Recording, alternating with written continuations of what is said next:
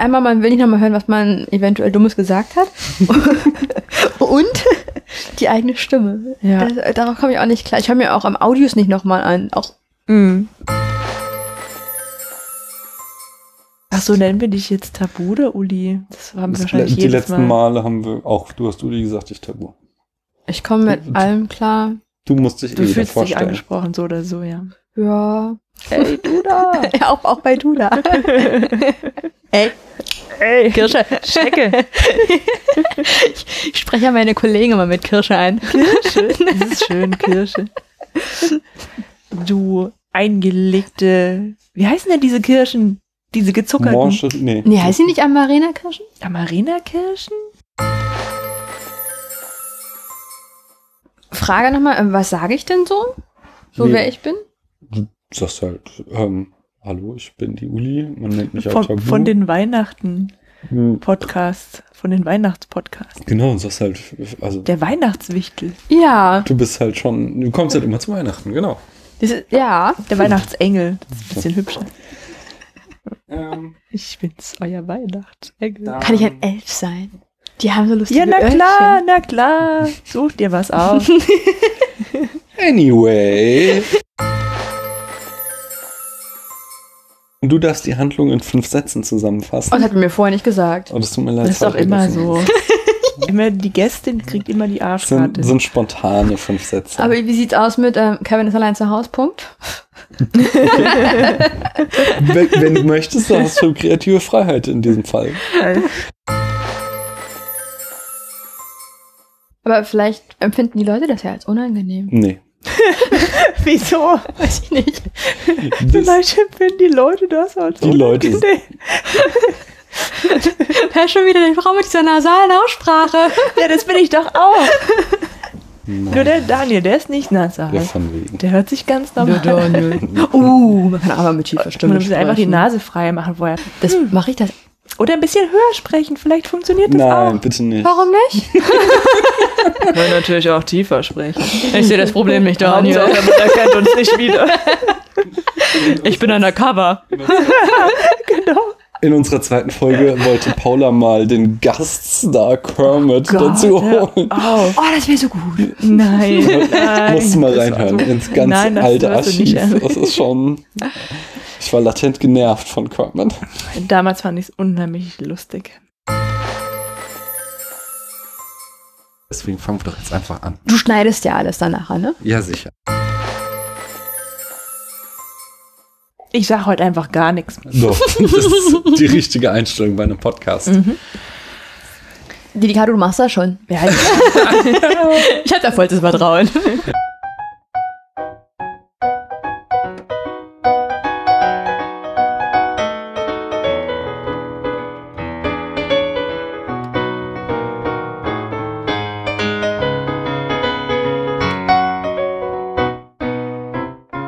Paula. Hallo Daniel. Hallo liebe Zuhörer. Und liebe Zuhörerinnen. Herzlich willkommen zum Spätfilm, zum großen Weihnachtsspecial. Und wie immer an Weihnachten sind wir nicht alleine hier, sondern wie immer haben wir eine wunderbare Gästin. Hallo, wer bist denn du? Hallo. Hallo. Also der Daniel, für mich auch bekannt als Dedicado, kennt mich als Tabu. Und die Paula kennt mich als Uli. Das stimmt eigentlich gar nicht. Ich kenne dich auch als Tabu. Aber inzwischen kenne ich dich auch als Uli. Das heißt, wir kennen uns auch privat jetzt. Wir kennen uns auch privat. Das macht schon wieder fast ein bisschen intimer. ja, Wir hingegen offensichtlich nicht. Entschuldigung, Daniel. das ist jetzt komplex. Aber wenn, wenn, ähm, wir, wenn ihr schon länger hier zuhört, dann kennt ihr nämlich Tabu auch schon. Sie war letztes Jahr zu Das letzte Einhorn da. Sie war davor zu Nightmare Before Christmas da. Und davor hatten wir das mit dem Lachen. Das war mit Dogma. Genau, Humor, da hatten wir diesen Genau. Adventskalender, da haben wir über Humor geredet. Und du hast im Jahr davor bei Gremlins, ah, nee, bei, nee, bei dem Adventskalender hast du auch noch die Türchen eingesprochen. Ja. Du hast immer äh, die, alle 24 Türen angekündigt. Da warst du das Alle- Adventskalenderchen. So sieht's aus. Nämlich mit meinem Lebenslauf. Ganz wichtig, auf jeden Fall. Ich glaube, das ist die Referenz, mit der du Karriere machen kannst. Ah, ich wusste es doch. Kal Kalenderchen im Spätfilm. Ich habe eine eine Ankündigung und zwar der Jan, den ihr auch kennt, liebe Zuhörerinnen und Zuhörer, der war nämlich im Sommer hier, um mit uns über ähm, Hitchcock zu sprechen und Ich erinnere mich. Freund der Familie, wir reden ständig in irgendwelchen Podcasts miteinander. Und der ähm, ist jetzt mit in der Organisation vom Go East Festival, ein Festival des äh, mittel- und osteuropäischen Films und hätte gerne, dass ihr den mit Geld bewerft. Und zwar ähm, haben die ein Crowdfunding. Wenn die Folge veröffentlicht, dann ist es nicht mehr so richtig lange. Äh, aber ihr geht dann sofort auf startnext.de oder geht auf spätfilm.de und ähm, ich poste euch da den Link. Die möchten mich gerne Geld haben, um ähm, da entsprechend Regisseure, Regisseurinnen und so weiter einzuladen, andere Filmschaffende. Ist es um, hier in Frankfurt das äh, Festival? In Mainz dürfte das sein. Ja, Der da ist kann ja man ja auch noch Mainz. Ja, genau. Das ist um die Ecke, aber unsere Hörerinnen und Hörer sitzen ja quasi. Ja, ich habe das jetzt für Welt. mich gefragt. Wiesbaden sehe ich gerade. Ihr fragt im, Grund, äh, im Zweifel bei der Cinecouch nach, von der der Jan kommt, aber äh, bewerft die mit so viel Geld, wie ihr noch könnt. Ähm, ich wollte auch Ich was. habe Ich, nicht so viel. Ich wollte gerade sagen, mit Nee. Münzen einfach so mal draufwerfen. Geht auch das Rotgeld. ich habe ja vor einem Monat den Roland Barth bestellt ähm, bei so einem über ZVAB, einem Händler aus England und ähm, dann kam das Buch nicht und dann schrieb ich so, ja, hier, pff, wo ist denn das? Ihr hattet das und dann und dann angekündigt und jetzt sind schon irgendwie zwei Wochen später. Und dann so, oh ja, man tut ihnen voll leid. Und ähm, dann haben sie mir das erstattet und dann irgendwie noch zwei Wochen später oder so kam das Buch dann doch. Und dann habe ich halt geschrieben, so, hey, Buch ist doch noch angekommen, kann ich euch äh, irgendwo das Geld überweisen? Und meinten, nee, das ist jetzt eh zu kompliziert, weil Plattform und so. Ähm, ich soll es einfach an irgendjemanden spenden, äh, den ich möchte.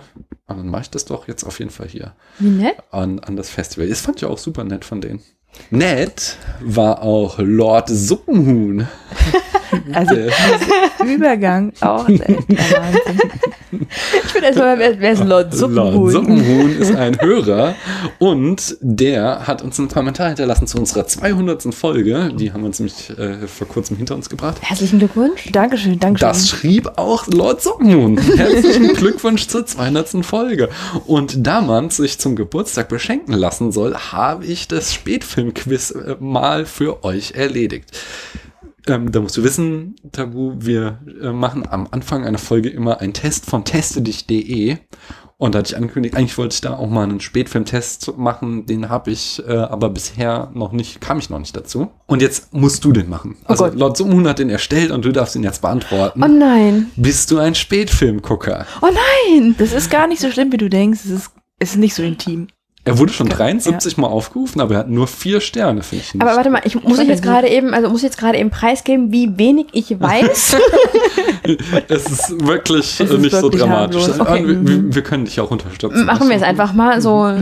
Die Welt ist voller Filmfreunde. Die einen gehen ins Bahnhofskino, die anderen in, äh, stranden in der Second Unit. Hier wird aber heute gefragt, taugst du zum Spätfilmgucker? Bahnhofskino, Second Unit sind andere Filmpodcasts. Siehst du, das sind jetzt Okay. schon. das sind hier die Insider. ja. In welchem Film kann man am schönsten denken? Oh Gott. Äh, ist es Inception? Woher wissen wir, ob unser Leben kein Traum ist? Mhm. Ist es Blade Runner? Was macht den Menschen zum Menschen? Ist es Rashomon? Was können wir wissen? Ist es Gattaca? Wie stark sind wir durch unsere Biologie determiniert? Oder ist es Memento? Sind wir heute noch derselbe Mensch, der wir gestern waren? Dün, dün, dün, Schöner Denken ist übrigens auch ein anderer Filmpodcast, deswegen Ah. am schönsten denken. Okay, so in welchem Film kann man schöner denken? Am schönsten. Am sogar. schönsten denken. Inception, Blade Runner, Rashomon, Gattaca oder Memento. Das ist die beste Frage. Auf jeden Fall. Das ist auch so eine schöne Antwortauflistung. Ja. Also die Antworten sind alle schön. Inception war doch der mit Leonardo DiCaprio, wo er dann halt immer in diese Bewusstsein halt weiter Mhm. rein In ist, die ne? Träume. Traumebenen, genau. Mhm. Nimmst du mal, wa? Nee. Gut, dass du dich nochmal versichert hast. Ich kenne den allerletzten Film Memento. Ist auch von Christopher Nolan, das ist dieser rückwärts erzählte Film. Es geht um so einen Menschen, der unter, oh, ich weiß nicht, wie die heißt, so kurzfristige Amnesie, der kann sich immer nur halbe Stunden merken oder zehn Minuten oder so. Und so ist der Film dann halt erzählt, dass du immer rückwärts aufgerollt bekommst, seine Geschichte erzählt. Auch schön. Aber so wie ich das gerade eben sehe, scheint es ja jetzt eigentlich kein richtig und falsch zu geben, sondern falsch. eher, was ich da in Erwägung ziehe. Genau. Ja, das ist wie so ein Okay. Psychotest. Ja. Ist natürlich jetzt schwierig, weil ähm, ich war ehrlich gesagt, also ich, ich sehe ein, dass so intuitiv Inception da eher gehen, so als Antwort sein würde, aber ich mochte den Film nicht so sehr. Okay. Nicht, nicht so, nicht so geflasht. Ähm, ohne den Film gesehen zu haben, unter der Auswahl würde ich mich tatsächlich jetzt einfach mal nach deiner kurzen Beschreibung hier für den Memento beschreiben, weil ich das einfach spannender finde. Okay. Du musst das übrigens viel weniger ernst nehmen. Okay. Hier, Ich bin noch leicht im Arbeitsmodus. also, zum Vergleich, wir hatten beim letzten Mal den Test, bist du ein Werwolf oder was war das? Oh, das hätte ich gerne gemacht. Sorry, zu Ja, aber die Tests sind dann am Ende, also die Fragen sind echt Oft sind die, blöd. ja, nee, nee, genau, das letzte Mal magst du Züge, war der Test. Davor hatten wir, bist du ein Werwolf. Oh, nee, weil ich musste Bahnwetter Tier lesen und jedes Mal, wenn ich diese blöden Schienen wegfahren sehe, denke ich mir immer so, kein, also nee. Kein Wunder, denkst du dir. aber Bahnwärter Thiel ist doch super. Echt? Ja, Ich, ich, mag Hauptmann. gar nicht. Also, nächste Frage. Es ist 2 Uhr nachts und du kannst vor lauter Nachdenken nicht einschlafen. Off offensichtlich hast du ja gerade Memento gesehen. Auf welchen Fernsehsender schaltest du? Tele 5, dort läuft der Slasher-Film Leise rieselt das Blut. Auf Vox, hier läuft die Serie Medical, Detectives, Geheimnisse der Gerichtsmedizin. Auf Sat 1 Gold, da läuft die Ermittler-Soap Lenzen und Partner. Auf Arte läuft die Tierdokumentation auf den Spuren des Mähnenwolfs. Und auf Dreisat läuft das Kabarett Stuttgarter Besen 2019. Nummer eins.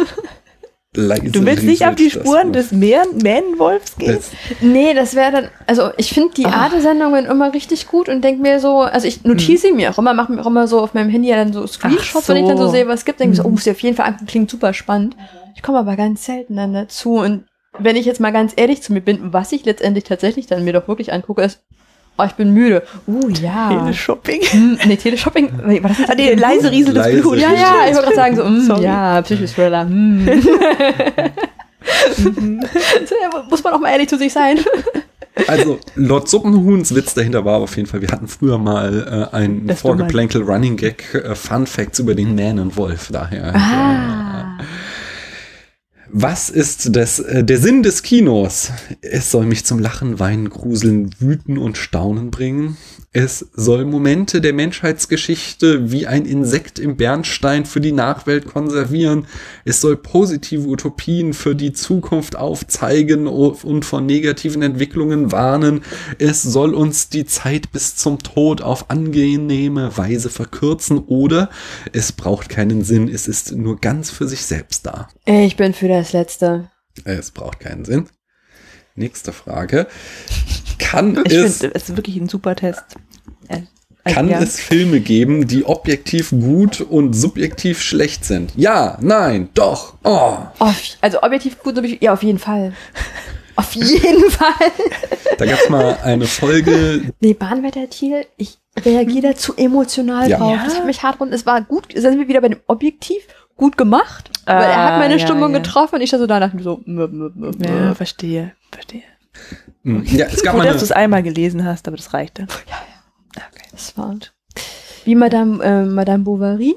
Oh Gott, das ist eines meiner Lieblingsbücher. Richtig, es ist hervorragend geschrieben, es ist so gut geschrieben, dass man sich weglegt und sich denkt, so, um Gottes Willen.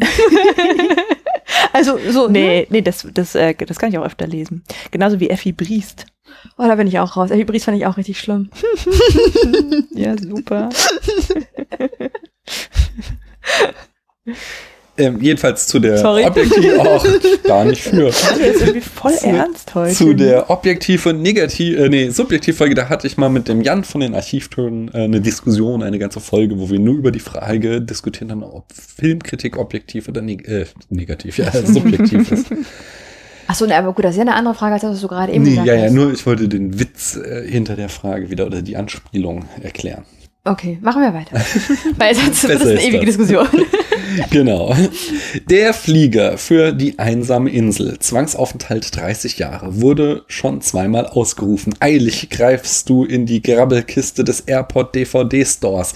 Welchen Film wählst du? Batman wie Superman von Zack Snyder, Meine Frau, die Spartaner und ich von Aaron Seltzer, Mein Geist will immer nur das eine von John Derrick, Freitag der 13. Teil 7 Jason Takes Manhattan von Rob Haddon oder die Evox Karawane der Tapferen von John Corty. Was ist das denn? Das, das vergessene Evox Spin-off von Star Wars. ah, okay. Ähm, kannst du den vorletzten mal wiederholen? Ich glaube, der war. Freitag der 13. Teil 7 Jason Takes Manhattan. Ich glaube, dann würde ich eher mit denen gehen. Okay. Ganz ehrlich, 30 Jahre ist halt eh egal. Das, das, das kann, da kann man nichts richtig machen. Weil du könntest den Film wirklich, wirklich studieren und alle Nuancen entdecken. 30 Jahre.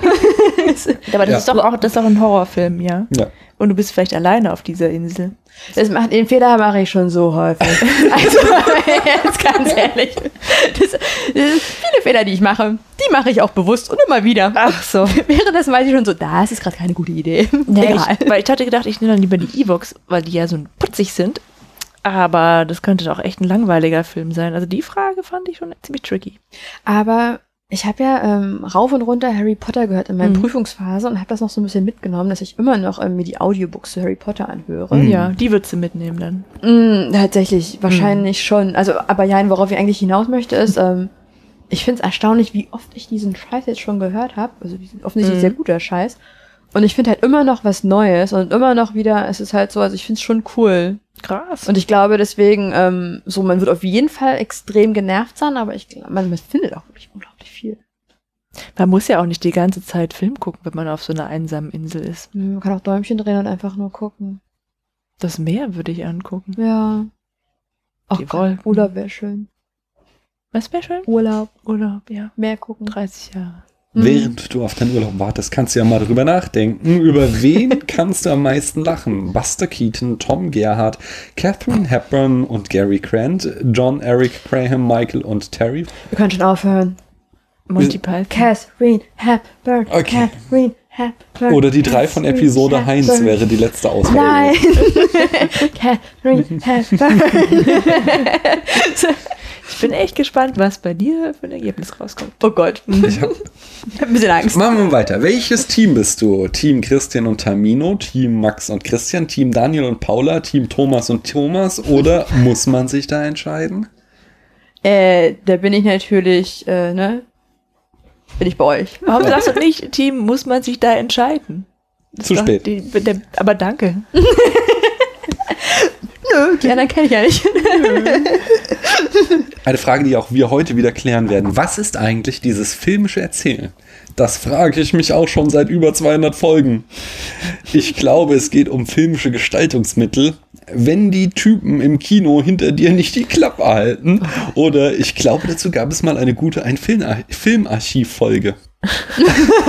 ich nochmal alles haben. Die Frage stelle ich mir auch schon seit 200 Folgen. Ich glaube, es geht um filmische Gestaltungsmittel. Wenn die Typen hinter dir im Kino äh, nicht die Klappe halten. Oder äh, dazu gibt es eine gute Folge von ein Filmarchiv. Äh, wenn die Typen mit die die Klappe nicht halten. Ist Hitchcock der beste Regisseur aller Zeiten? Naja, er war schon ziemlich gut. Nein, denn er hat nie einen Oscar gewonnen. Da wir die Zukunft noch nicht kennen, können wir hierüber keine falsifizierbare Aussage treffen. Und was ist mit Kubrick? Oder nein, seine Filme geben mir überhaupt nichts. Äh, ich bin für das mit der Zukunft, können wir nicht wissen. Ja, Sehr gut. da merkt man, dass du Wissenschaftlerin bist. Oder auch einfach nichts weißt. wer, wer ist Alfred Hitchcock? Ähm, Aber man weiß ja nicht, wie man also, ne, was an einem so vorbeigeht. Ich habe immer das Gefühl, bei Mhm. mir, also an mir geht's ja viel immer vorbei. Ja, man kann ja auch nicht alles wissen, Ja.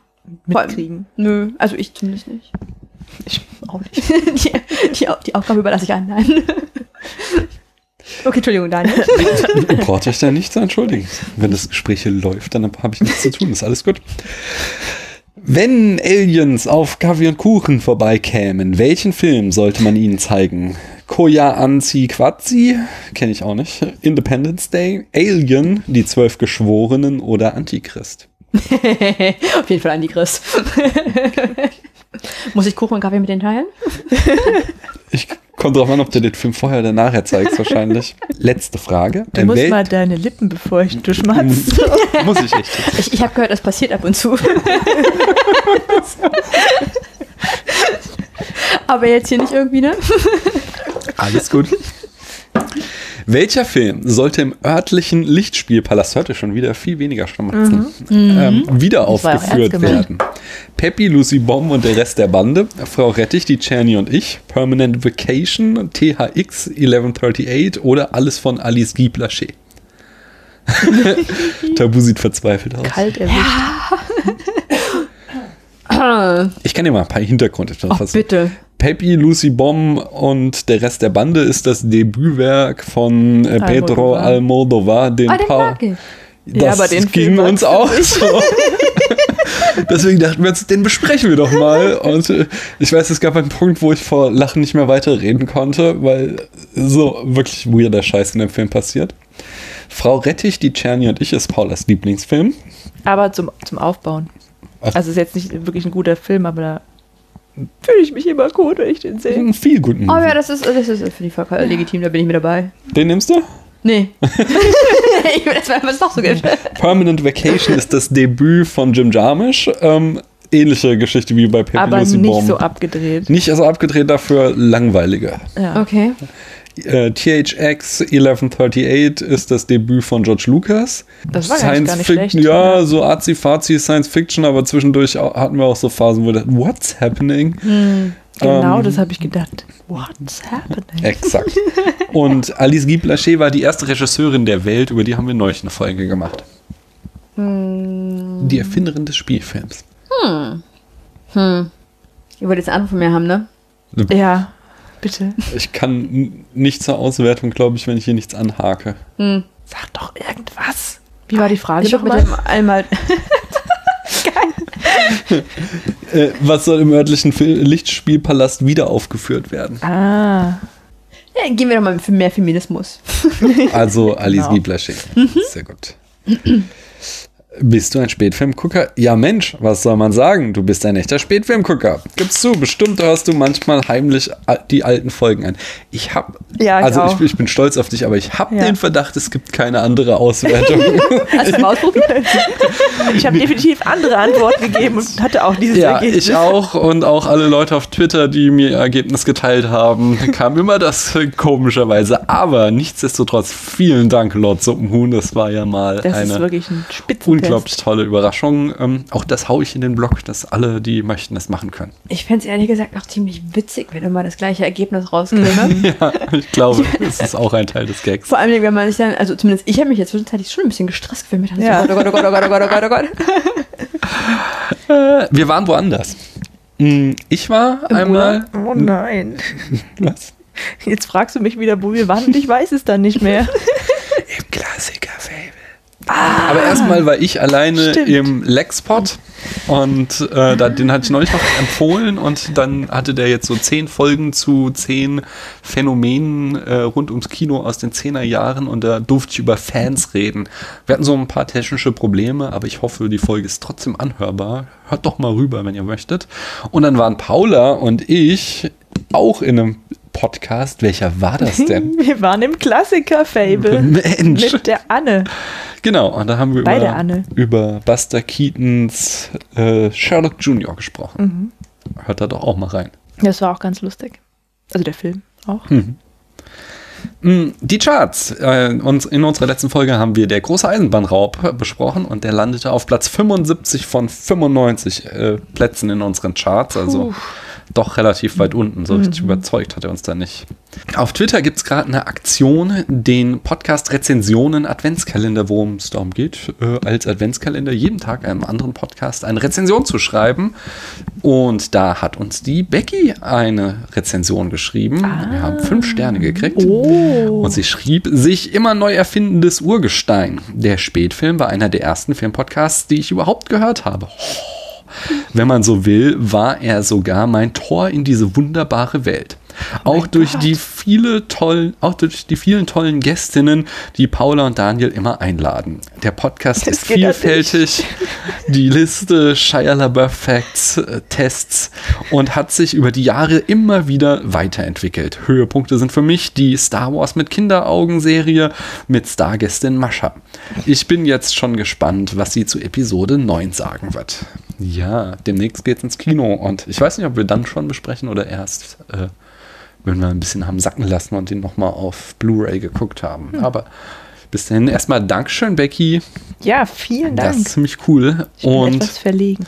und wenn ihr da draußen uns auch was zu Weihnachten schenken wollt, dann könnt ihr uns ja auch eine Rezension bei Apple Podcasts schreiben oder irgendwo anders, wo man Podcasts rezensieren kann. Aber ich weiß nicht, wo das noch gehen soll. Ich glaube, Podbean auch. Ja, wenn, du- wenn du magst, mach auch da. Aber ist es nicht äh, so eine eigene Plattform, die nur eigen gehostete Geschichte haben? Muss ich mal Äh, gucken. weiß nicht. Jedenfalls, Ich rate Ähm, ja nie. tja, das solltest du tun, um den. Podcast, die du magst, denen was Gutes zu tun. Die freuen sich dann immer so. Was Gutes tun wir dir jetzt, wenn wir dir wieder Fragen stellen. Das Oh. hast du ja eben schon so gut gemacht. Und zwar, wie es hier Tradition ist, ähm, musst du ein paar Fragen aus dem äh, spätfilmischen Brust-Fragebogen beantworten. Das hast du ja auch schon ein paar Mal gemacht. Und wir haben da drei Fragen rausgesucht. Was für eine gute Frage. Welches Genre schaust du am liebsten? Mhm. Also, haben wir ja jetzt schon festgestellt. Ja, da war gerade was. Die Krimi, die, Krimi die Horror-Ecke finde ich schon ganz nett. Das passt Aber ja gar auch so nicht diese- zu dir, ne? Ähm, die Psychothriller finde ich Aha. immer ganz cool. Also Aha. da ist, also, und ich muss auch zugeben, ich habe eine Schwäche für, ähm, so, also das ist, ich weiß, aber es ist eigentlich kein Genre. Mhm. Halt so schlechte amerikanische, so Teenie-Serien. Oh ja, Also Highschool. Seriengenre halt. Ja. Nee, muss nicht Highschool sein. Warte, was, was war das letztens, was ich, es ist, ja, re- reden wir nicht drüber. Oh, aber wenn man mal so ehrlich schlimm. zu sich ist, dann, ich weiß gar nicht, wie das hieß. Ich glaube, ähm, dieses 13, 13 fand ich auch ganz nett mit dem Mädchen, was Selbstmord begeht und die dann aber jedem noch so eine Kassette gemacht hat. Ja, wie ist nix. das? 13th Reason Why. Genau, das fand ich eigentlich auch, muss ich, also das hatte ich auch traurig Wollte ich auch mal schauen, so die erste Staffel, die wurde so, da haben sich also aufgeregt, weil ähm, Werteeffekt Ja. und das ist ja echt nicht cool, aber dann die gut. zweite und dritte Staffel haben auch ziemlich gute Kritiken gekriegt. Ja, also ich fand, ich fand die nicht schlecht und was ich jetzt auch letztens geguckt habe, war, oh Gott, wie hieß das? Ähm, Insatiable, also unersättlich. Das ist am Anfang, ist es so ein bisschen komisch und man denkt sich so, was habt ihr Ami schon wieder gemacht? Und dann nachher geht's aber immer mehr und mehr ins Absurde. Und dann macht's wieder Spaß. Paul, ach nein, nicht Paula, bist du. nicht ganz. nicht ganz. Tabu, beantworte mir doch mal, was ist dein Lieblingsmonster? Ähm, und zwar die, ich mag ganz gerne die kleinen äh, Monster von Prinzessin Fantagira. Das sagt mir gar nichts, was ist das? Ähm, Doch, mir sagt das was.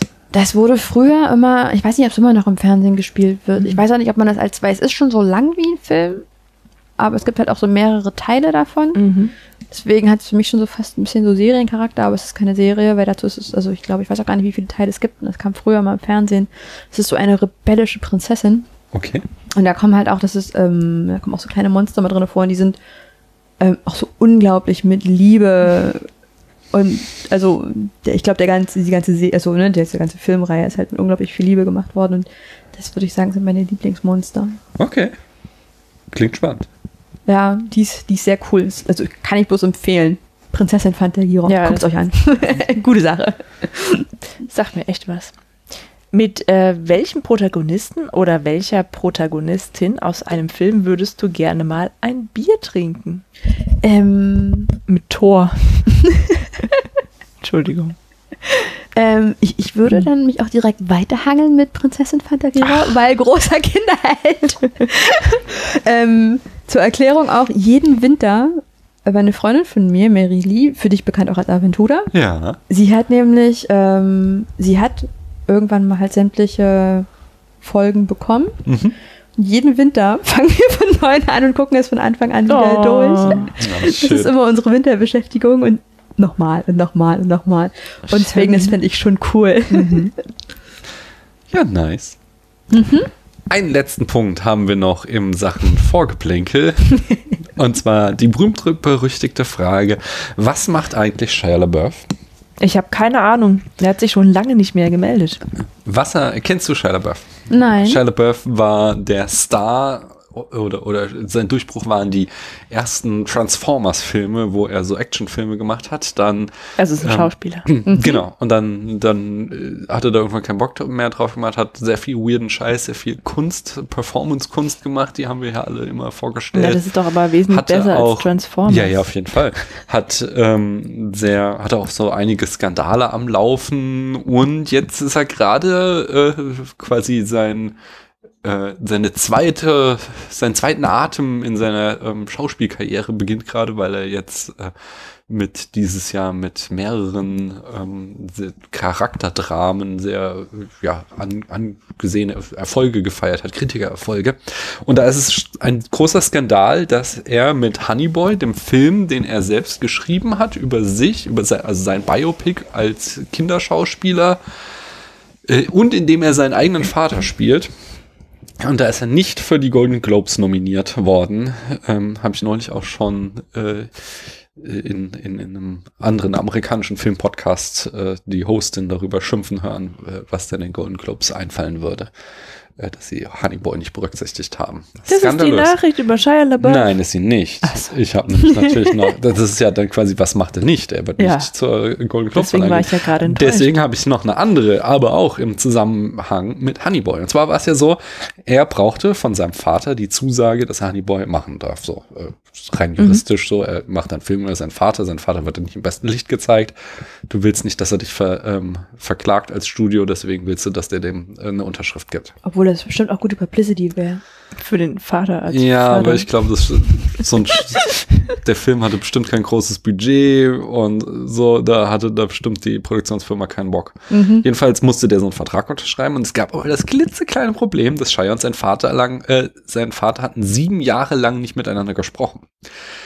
Deswegen hat Shia überlegt, wie er seinen Vater darum, äh, dazu bringen würde, diesen Vertrag zu unterschreiben. Und seine Idee war, wenn er Mel Gibson dazu bringen würde, seinen Vater zu spielen, dann würde sein Vater bestimmt zustimmen. Und Shia mailte sogar das Drehbuch an Gibson, doch der hat ihm nie geantwortet auf diese Mail. Und dann entstand halt die Idee, dass Shia selbst äh, seinen eigenen Vater spielt. Und er brauchte aber immer noch die Unterschrift von seinem Vater. Also äh, traf er sich, besuchte seinen Vater und erzählte ihm von dem Film und log ihn einfach an und behauptete, Mel Gibson's going to play you, play you, sign right here. Und sein Vater unterschrieb und erst wesentlich später äh, gestand er seinem Vater, dass es nicht der Fall ist, sondern dass er selbst seinen Vater spielen werde. Tja, da sieht man mal, warum das so eine schlechte Beziehung ist und Ich warum die sieben Jahre nicht miteinander gesprochen haben. Ich glaube, also, das ist jetzt schon so ein kleiner Dick-Move, aber ich glaube, es ging eher umgekehrt. Ich glaube, davon handelt ja der ganze Film, wie sein Mhm. Vater, dass der nicht so der beste Vater der Welt ist. Obwohl ich gerade eben mich frage, was es besser macht, wenn Mel Gibson nicht spielt, weil es ändert ja nichts an dem Fakt, dass du immer noch als Arschloch dargestellt wirst. Ja, aber das ist trotzdem, also wenn man Mel Gibson-Fan ist, ich mag den ja auch. Ja, wenn es nicht. dein Lieb stell dir vor, Aber- du wirst von deiner Lieblingsschauspielerin gespielt. Stell dir vor, Kate Blanchett würde dich spielen als Arschlochmutter. Ich glaube, Ja. also, Dann ist egal, die Haare sitzen perfekt. Hervorragend. wir haben den, den Film ja auch alle noch gar nicht gesehen. Vielleicht wird er ja gar nicht so schlecht dargestellt. Es geht halt nur, die haben eine sehr schwierige Beziehung und da. Ja, es, es geht nur rein um, um diese Argumentation, also so die Ja. Motivation, die dahinter steckt, die ist gerade noch, also Ja. ist okay. Naja. Dann fangen wir mal an mit dem Hauptpunkt des heutigen Abends, oder? Seid ihr Mhm. bereit? Wen frag ich? Ich frag dich, Paula, Na, traditionell. toll, ey. Äh, Was haben wir denn Wie in der gesehen? Schule, ne? Denken wir so, oh, ja. Bitte? Was haben wir denn gesehen? Ja, wir haben einen Weihnachtsfilm gesehen, nämlich Kevin allein zu Haus. Kannst du den schon? Nein, habe ich noch nicht gesehen. Noch nie? Nur sind jetzt noch Krass. nie, also jetzt schon einmal, aber äh, interessanterweise sind jetzt auf Skype ganz viele Kevin allein zu Haus GIFs aufgetaucht. Ja, das wundert Hm. mich nicht, denn das Ja. ist ja schon fast sowas wie ein. Kultfilm. Richtig. Aber ich wusste auch nicht, dass das ein Weihnachtsfilm ist. Hm. Seitdem weiß ich es jetzt. jetzt weißt du es. Ja. Wie hat er dir denn gefallen? Ich fand ihn sehr äh, kurzweilig, aber da weiß ich jetzt schon nicht, ob ich den nochmal gucken muss. Mhm. Tatsächlich. Okay. Mhm.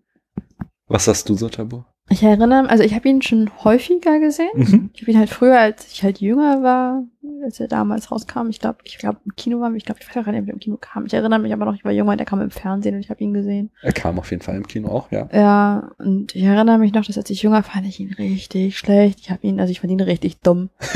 ich fand Kevin richtig dumm. Ich habe mir die ganze Zeit so geh mir nicht auf den Sack. Ähm, und witzigerweise Mhm. fand ich ihn jetzt beim Wiedersehen, dachte ich mir, Mensch, so blöde ist er ja gar nicht.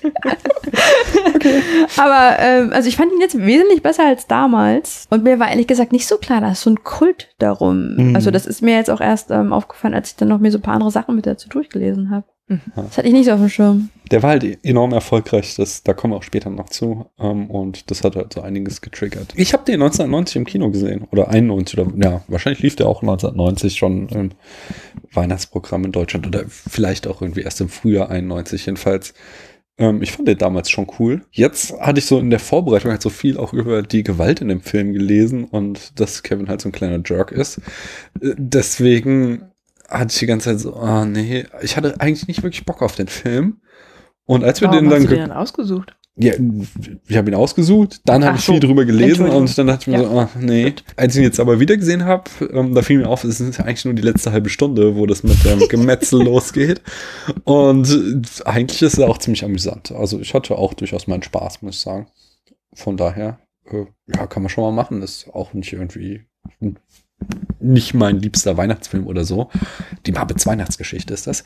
Ähm, sondern, du lachst, aber zu Unrecht, die beste Version von der Christmas Carol, die es da draußen gibt. Bevor ich mich hier noch weiter um Kopf und Kragen rede, Paula, les uns doch mal die Eckdaten vor. Aber sicher, gerne. Kevin allein zu Hause erschien im Jahr 1990.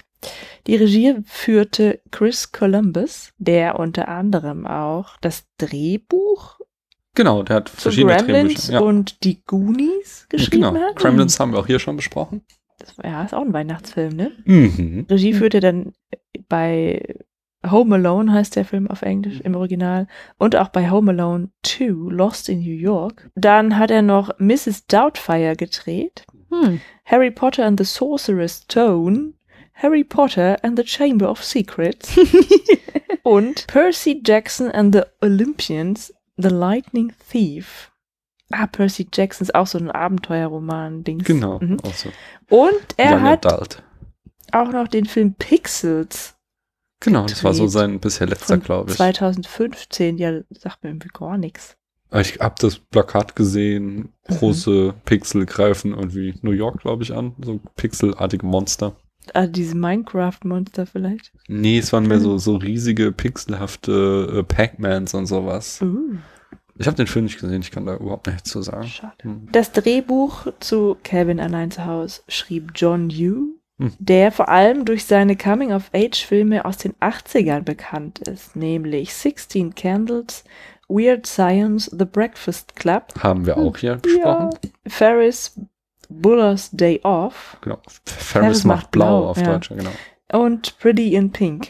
Die Produktion übernahm auch John Yu und die Kamera führte Giulio Macca Mhm. oder Mackett. Keine Ahnung, wie er ausgesprochen hat. Der ist ähm, auf Comedy spezialisiert und hat auch unter anderem die Fortsetzungen von Kevin, Ace Ventura, Der verrückte Professor und Pitch Perfect gedreht. Nee, Pitch Perfect ist doch aber Relativ neu noch. Ähm, den den habe ich vor kurzem gesehen. Das war dieser dieser, dieser A Film? Cappella-Film, äh, wo die so A Cappella singen. Achso. Mhm. Ich habe ihn gehasst. Ich hab, ich hab, das war so Hate-Watching. Ich habe irgendwie in den ersten fünf Minuten wurden schon Witze über ähm, Frauen, Juden und Dicke gemacht, wo ich echt so, und äh, dann irgendwann, ich musste den zu Ende gucken, aber habe mich nur aufgeregt.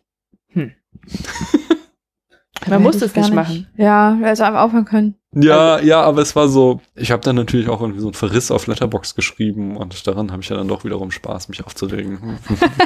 Dann hat schlecht ja gut, dann, dann, wenn die das aufregen. Ja, deswegen, also es gibt okay. natürlich Filme, die ich abbreche und die, die mir halt gar nichts geben, aber wenn mich ein Film so sauer macht, Mhm. dann habe ich da auch schon wieder irgendwie was, was ich draus ziehen kann.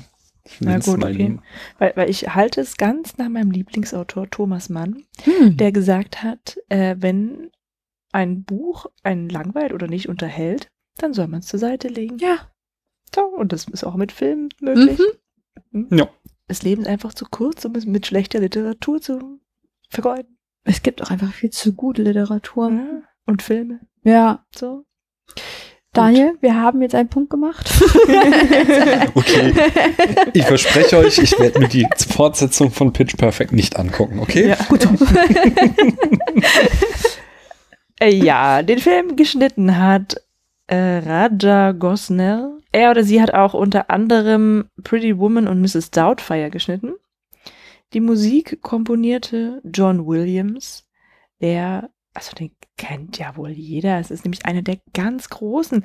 Der hat auch die Musik zu Star Wars und Indiana Jones geschrieben, was wir jetzt leider nicht nachsummen dürfen wegen der GEMA. Und überhaupt zu allen von allen Filmen von Steven Spielberg und Harry Potter. Genau, die Harry Potter Melodie hat er auch geschrieben. Die dürfen wir auch nicht nachsummen. Nee, dürfen wir auch nicht Ah. nachsehen. Ja gut, aber die kannst du doch auch nicht, oder? Dum, dum, dum, dum, Nee, ist- dum,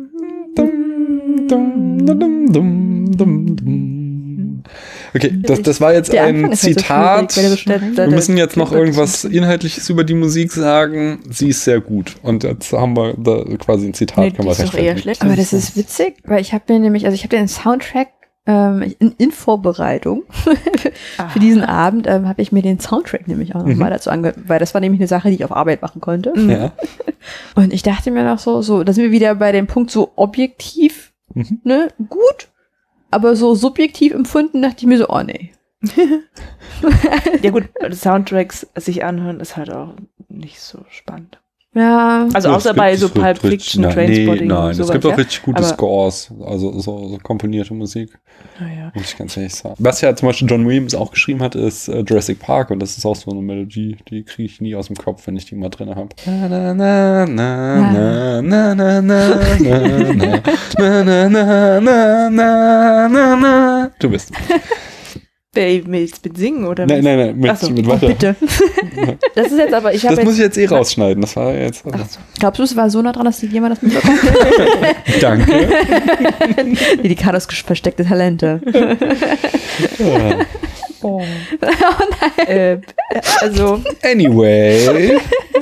Tut mir leid. Alles gut, alles gut. Wer hat denn, wer hat denn so mitgespielt bei dem Film, Paula? das ist äh, jetzt echt ein kleines Problem, weil ich weiß nicht, wie man den Namen ausspricht.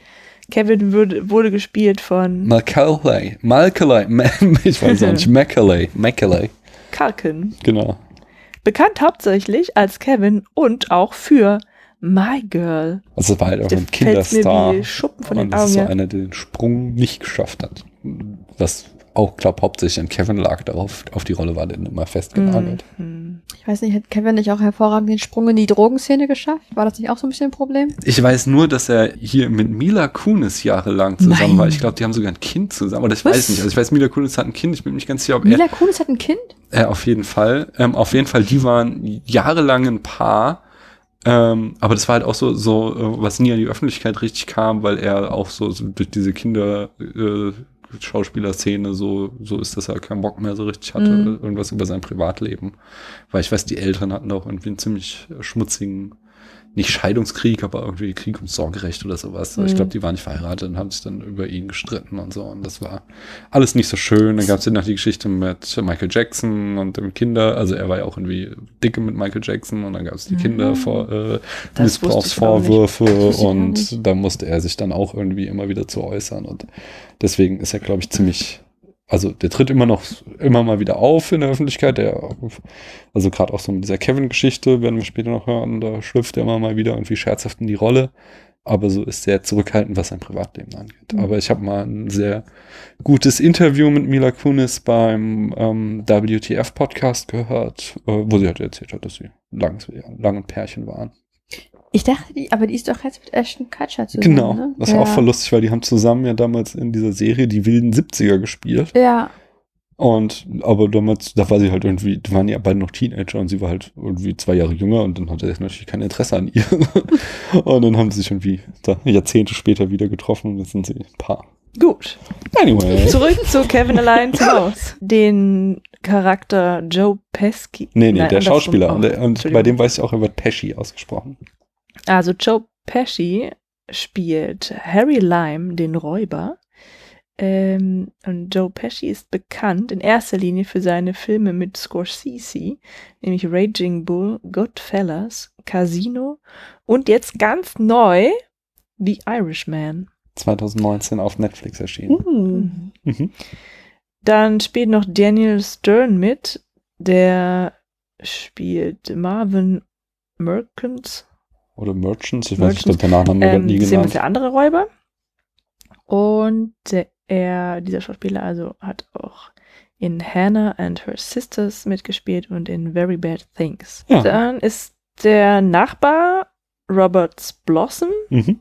der heißt Roberts. Ja, scheint schon. Aha.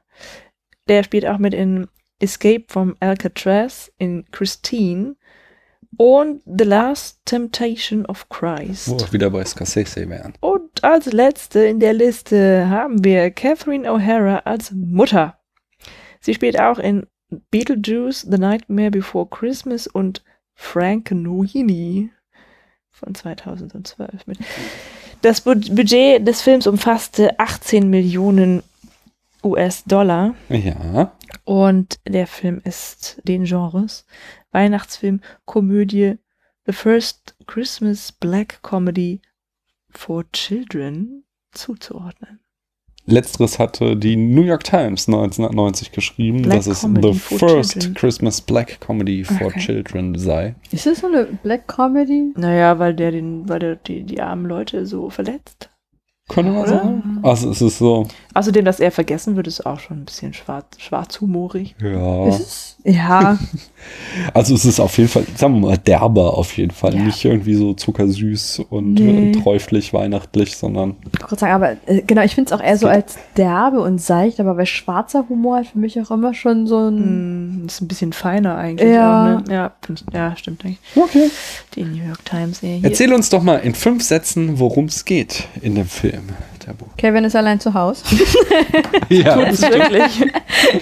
okay, warte. In fünf Sätzen wird schwierig. Familie will in Urlaub fahren und vergisst Kevin zu Haus. ja. Einsatz.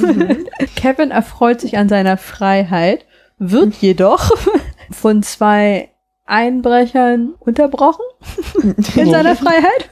Richtig. Und muss sie dann als menschliche ähm, Hausalarmanlage ähm, abwehren, weil wir ja kein Spoiler-Alert und so machen wollen. Nö, du Ja, darfst sag mal alles, schon. alles, Ja, alles spoilern, aber Ah, ich glaube, die Sätze sind auch schon voll. ja, nee, Aber das waren nur drei, aber es ist okay. Ah, genau. Und währenddessen versucht die Mutter nach Hause zu kommen. Ja, ist das schön.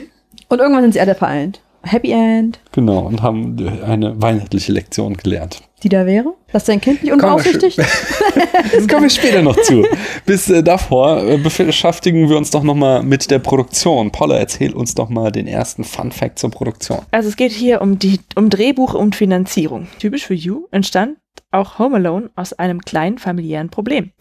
Die Familie wollte in den Urlaub fahren und John machte eine Liste von allem, was nicht vergessen werden sollte. Beim Aufschreiben dachte er, Well, I'd better not forget my kids.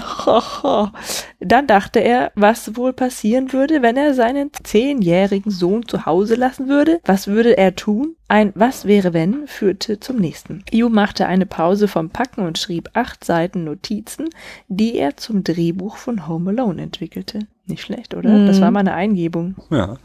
John Hughes war bekannt dafür, dass er seine Skripte sehr schnell schrieb. Er schrieb Home Alone an nur einem einzigen Wochenende. Im Interview sagt er, The story you're telling is an autopilot when you're really onto an idea. Home Alone war zunächst eine Warner Brothers Produktion. Als das Budget aber von 14 auf 17 Millionen Dollar anstieg, war Warner Brothers nicht mehr interessiert und 20th Century Fox übernahm das Projekt. Wie wir später noch erfahren werden, dürfte Warner Brothers sich später sehr geärgert haben. Kommen wir zu Cast und Crew. Hughes und Columbus wollten schon früher zusammenarbeiten. Der Regisseur sollte National Lampoon's Christmas Vacation drehen, aber Columbus überwarf sich mit dem Star Chevy Chase, der bekannt dafür ist, dass er eher nicht so der angenehme Zeitgenosse am Set ist. Jahre später wurde Chase deswegen zum Beispiel aus der Serie Community gefeuert. Columbus traf sich im Zuge der Drehvorbereitung mit Chevy Chase zum Abendessen. Chevy habe ihn dabei wie Dreck behandelt. Dennoch begann Columbus die Dreharbeiten und drehte zuerst Establishing Shots und andere Aufnahmen ohne Schauspielerbeteiligung. Dann hatte er ein weiteres Treffen mit Chase Und es war noch schlimmer. Columbus rief daraufhin John Hughes an, der den Film produzierte und sagte, There's no way I can do this movie. I know I need to work, but I can't do it with this guy. Mit Sicherheit genau in der Stimmlage. Sehr gut. Zwei Wochen später schickte Hughes Columbus das Drehbuch für Home Alone. Hughes schlug Columbus vor, dass sie Macaulay Culkin in der Hauptrolle besetzten. Er hatte mit dem Kinderdarsteller schon bei Onkel Buck zusammengearbeitet. Aber Columbus wollte lieber ein Casting durchführen, um den perfekten Schauspieler für die Rolle zu finden. Es sprachen mehrere hundert Jungen vor, aber am Ende entschied doch Culkin das Rennen für sich. Macaulay das ist echt ein harter Name. Macaulays jüngerer Bruder Kieran bekam ebenfalls eine Rolle als Kevins bettnässender Cousin Fuller. Toll. Das ist echt hart. Vor allem gerade noch so kleine Geschwister. Ja. John Candy, auch bekannt aus Blues Brothers, Little Shop of Horrors, Baseballs, JFK, Cool Runnings und viele, viele andere bekannte Filme, hat ein Cameo, wie wir jetzt wissen, als der Mann, der Kevins Mutter den Flug schenkt. Ähm, Hughes und Culkin hatten zuvor in Uncle Buck mit dem Star zusammengearbeitet. Candy drehte seinen Part an nur einem Tag, allerdings dauerte es 23 Stunden. Hm, womit wir schon bei den Dreharbeiten sind. Der Dreh. Die Dreharbeiten begannen mit der Erstellung von Angels with Filthy Souls, der also kein wirklicher Film noir ist, sondern speziell für Kevin gedreht wurde. Ach so, das, das war dieser, dieser Film, ah, okay. Film, genau.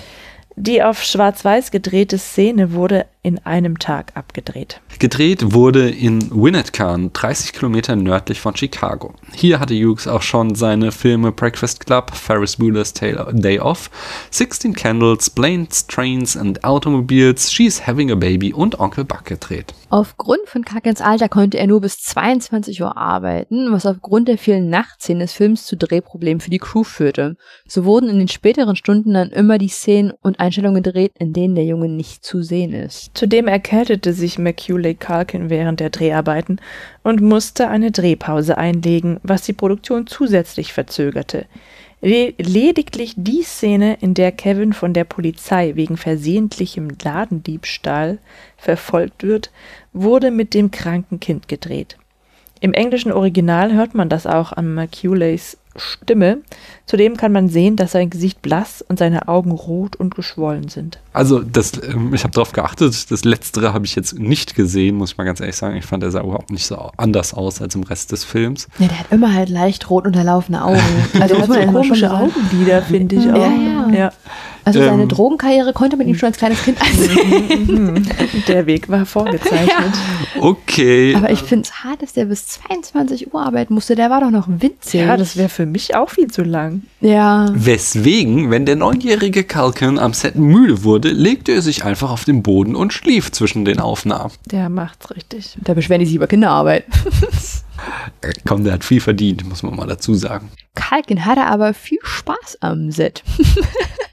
Selbst an seinem freien Tag tauchte er auf, um mit der Crew zusammen zu sein. Er gab den Direktor Ratschläge zu Aufnahmen, führte die Kamera und die Fahrgewerkschaft ernannte ihn zum Ehrenmitglied. Hm. Der war neu, der hatte auch nichts Besseres zu tun. Ja, wirklich. Also, da hat die bestimmt alle ziemlich genervt. Ja, ich glaube glaub auch, es waren eher Ratschläge. Vor allem ganz ehrlich, wenn deine Eltern kein Problem haben, dass du bis 22 Uhr nachts arbeitest, auch noch wenn du krank bist, dann bist du wahrscheinlich wirklich lieber mit der Crew zusammen. Mhm. Da gab's bestimmt auch Essen. Ja, das, das gibt es bestimmt jede Menge. Klassisch amerikanisch achtete die Crew strikt darauf, dass Macaulay Culkin nicht wirklich nackte Frauen im Playboy zu sehen bekam. Stattdessen wurden alle Seiten, die nackte Bilder zeigten, überklebt. Es gibt ja die eine Szene, wo die ein Playboy Ja, ja, aber da kann man doch einfach das Cover weg. Naja, egal. Aber ich finde es auch sehr schön, weil das ist ein Problem, aber bis 22 Uhr arbeiten nicht. Lass den Jungen krank arbeiten, aber bitte keine Brüste sehen. In der Szene, in der Kevin auf dem Bett seiner Eltern hüpft, lagen rund um das Bett mehrere Crewmitglieder auf dem Boden, um ihn notfalls aufzufangen, falls er vom Bett fiel. Aua, warum kann man da keine Matten hinlegen? Vor allem, als ob das geholfen hätte. Dann hätten sich zwei Leute verletzt. Oh Gott, das wäre so lustig. Vielleicht, vielleicht waren das professionelle Kinderfänger, ich weiß es doch nicht. Fänger im Roggen. Du bist dran, Tabu. Kinderfänger, die professionellen. Wie das jetzt schon wieder geht. das ist eigentlich auch schon wieder falsch. Was machen Sie denn? Ich bin professioneller Kinderfänger. Also während der Proben, bis Joe Pesci Macaulay Culkin versehentlich tatsächlich Seid ihr euch eigentlich sicher mit McCuley? Ich würde Macaulay sagen. Ich kann auch gerne Macaulay sagen. Ich, ich bin da unglaublich flexibel. also, Mac, Mackie Culkin. Ma- Nee, Also- Macaulay. ich würde Macaulay Culkin sagen. wir können ihn auch einfach Kevin nennen. Ja, Nein, ich finde, wir sollten schon ihm die Ehre erweisen. Macaulay Culkin. Oder einfach ähm, Culkin. Oder Mac. Ja, Mac, er ich bin hat für Mac. ja das habe ich doch gerade schon gesagt. Also, du hast, du hast was, was? Du hast was anderes gesagt. Nicht. Sorry. Wir, wir können es ja nochmal nachhören. Also ich nicht, weil ich will mich nicht nochmal hören. Macht Ich er werde es im. Schnitt nochmal hören. Oder? Auf jeden Fall hat Culkin bis heute eine Narbe, weil Joe ihm in den Finger biss. Versehentlich. Was? Versehentlich. Ja, ja. Also weil während der Proben bis Joe Pesci, Macaulay, Culkin versehentlich tatsächlich in den Finger. Culkin hat bis heute eine Narbe. Es ist die letzte Szene, wo sie zusammen sind und da droht ihm er in den Finger zu beißen und kriegt dann von dem Nachbarn die vorher die Schaufel auf den Kopf. Äh, Kopf und in den Proben hat er wohl versehentlich richtig gebissen. Wie auch immer sowas passieren kann. Joe Pesci und Daniel Stern waren die Arbeit für Kinderfilme nicht gewohnt und es fiel ihnen schwer, auf Flüche zu verzichten. Pesci hatte wohl ein äußerst schlechtes Gewissen, da ihm in Gegenwart von Culkin öfter mal ein böses Wort entfleuchte. Chris Columbus gab ihm daraufhin die Anweisung, jedes Mal Fridge statt Fuck zu sagen. Im Film blieb aufgrund der Familienfreundlichkeit nur ein einziges Shit. Auch waren die beiden nicht wirklich vom Potenzial des Films überzeugt. Also ähm, äh. Pesci und Stern. Weswegen sie sich einen Spaß daraus machten, bewusst übertrieben zu spielen. Die beiden glaubten einfach nicht, dass der Film ein Erfolg werden würde. Sie sollten sich irren. Oh, aber das finde ich schon wieder so unglaublich sympathisch. Die letzte Szene, die gefilmt wurde, war die, in der Kevin durch den wassergefüllten Keller läuft. Sie wurde im Schwimmbad der örtlichen Highschool gedreht. Kommen wir nun zu Stunts, Special Effects und Musik. Das Baumhaus wurde speziell für den Film gebaut und nach Ende der Dreharbeiten wieder abgerissen. Ja, warum haben sie es denn nicht stehen lassen? Hm, Vielleicht gab es keine Kinder in diesem Riesenanwesen. Das war so ein schönes Haus, ne? Es schneite zwar während der Dreharbeiten, aber die Schneedecke war nicht dicht genug, so dass Special Effects Supervisor Bill Purcell sie auffüllte mit 375 Tonnen geschabtem Eis, mit 5,7 Kilometer Stoffbahnen mit Schneeluck, 41.600 Liter Flughafen Löschschaum, 3000 Kilogramm Kartoffelflocken und 500 Kilogramm Kunstschnee aus Wachs und Plastik. Nach Abschluss der Dreharbeiten wurden zumindest der Kunstschnee von der Lyric Opera of Chicago recycelt und kommt wohl auch noch heute zum Einsatz. Krass. Ich hätte gern diesen Flughafen Löschschaum ausgesprüht. Aber ich hätte nicht so gerne die, äh, was war das, die Eisblöcke gehobelt. Geschabt. mit, so, einem- mit so einem Löffel. Ich glaube, wenn du 5,7 Kilometer Stoffbahnen ausrollen musst, dann bist du auch irgendwann genervt. Ja, aber es macht mehr Spaß, glaube ich. Ich will gar nichts von dem machen. ja, okay, gut. Nee, nee, es ist einfach nur so der, der Horror vor so viel Arbeit. Die Tarantel sollte eine mechanische Spinne sein, aber sie sah zu unecht aus, also entschied das Team, eine echte zu nehmen. Daniel Stern stimmte zu, einen Take mit ihr zu drehen. Er spielte das Schreien pantomimisch, damit er die Spinne nicht erschreckte. Die Szene wurde dann nachvertont. Der sitzt die Spinne auf seinem Gesicht. hm. Voll widerlich. Die Stunts der, des Films waren durchaus gefährlich und sorgten während der Dreharbeiten für viel Anspannung in der Crew. Columbus sagte dazu, Every time the stunt guys did one of those stunts, it wasn't funny. We'd watch it, and I would just pray that the guys were alive. oh, Beispielsweise in der Szene, in der Harry auf der gefrorenen Treppe ausrutscht, da knallte der Stuntman tatsächlich so auf den Rücken, wie man es im Ah. Film sieht. Und Columbus dachte nur, scheiße, der hat sich das Rückgrat gebrochen. nee, er dachte, Fridge broke his neck. Und dann hat er sich überlegt, ob die Versicherung das vielleicht übernimmt, Wahrscheinlich. Es ging ihm aber gut. sagte er. Zumindest behauptete er das. David Stern trug Gummifüße in den Szenen, in denen Marv barfuß läuft. Außerdem war der Christbaumschmuck, auf den er tritt, aus Zuckerguss. Ein Glück. Also ich finde, das ist wirklich eine beruhigende Nachricht. Die Szene, in der Harrys Haare brennen, wurde mit einer Variante des Schifftarnverfahrens gedreht, das wir ja schon in der Folge zu Hitchcocks Der Mann, der zu viel wusste, erklärt haben. Ja, dann. In der Ist Folge doch von alles 1934 klar. Ach übrigens. so. Wir haben den Film ja zweimal besprochen. Ähm, also in der Variante von 1934. Eigentlich brannten die Haare einer Büste, die über eine spiegelnde Glasscheibe im 45-Grad-Winkel gefilmt wurde. Hinter der Glasscheibe drehte Joe Pesci seinen Part und die Reflexion der Flammen erscheinen auf seinem Kopf. Ist schon beeindruckend. Aha. tricky. Ja. So sieht's aus. Eigentlich war Bruce Broughton als Komponist engagiert. Da die Musik ganz zum Schluss gemacht wird, stand sein Name sogar schon auf den bereits gedruckten Filmplakaten.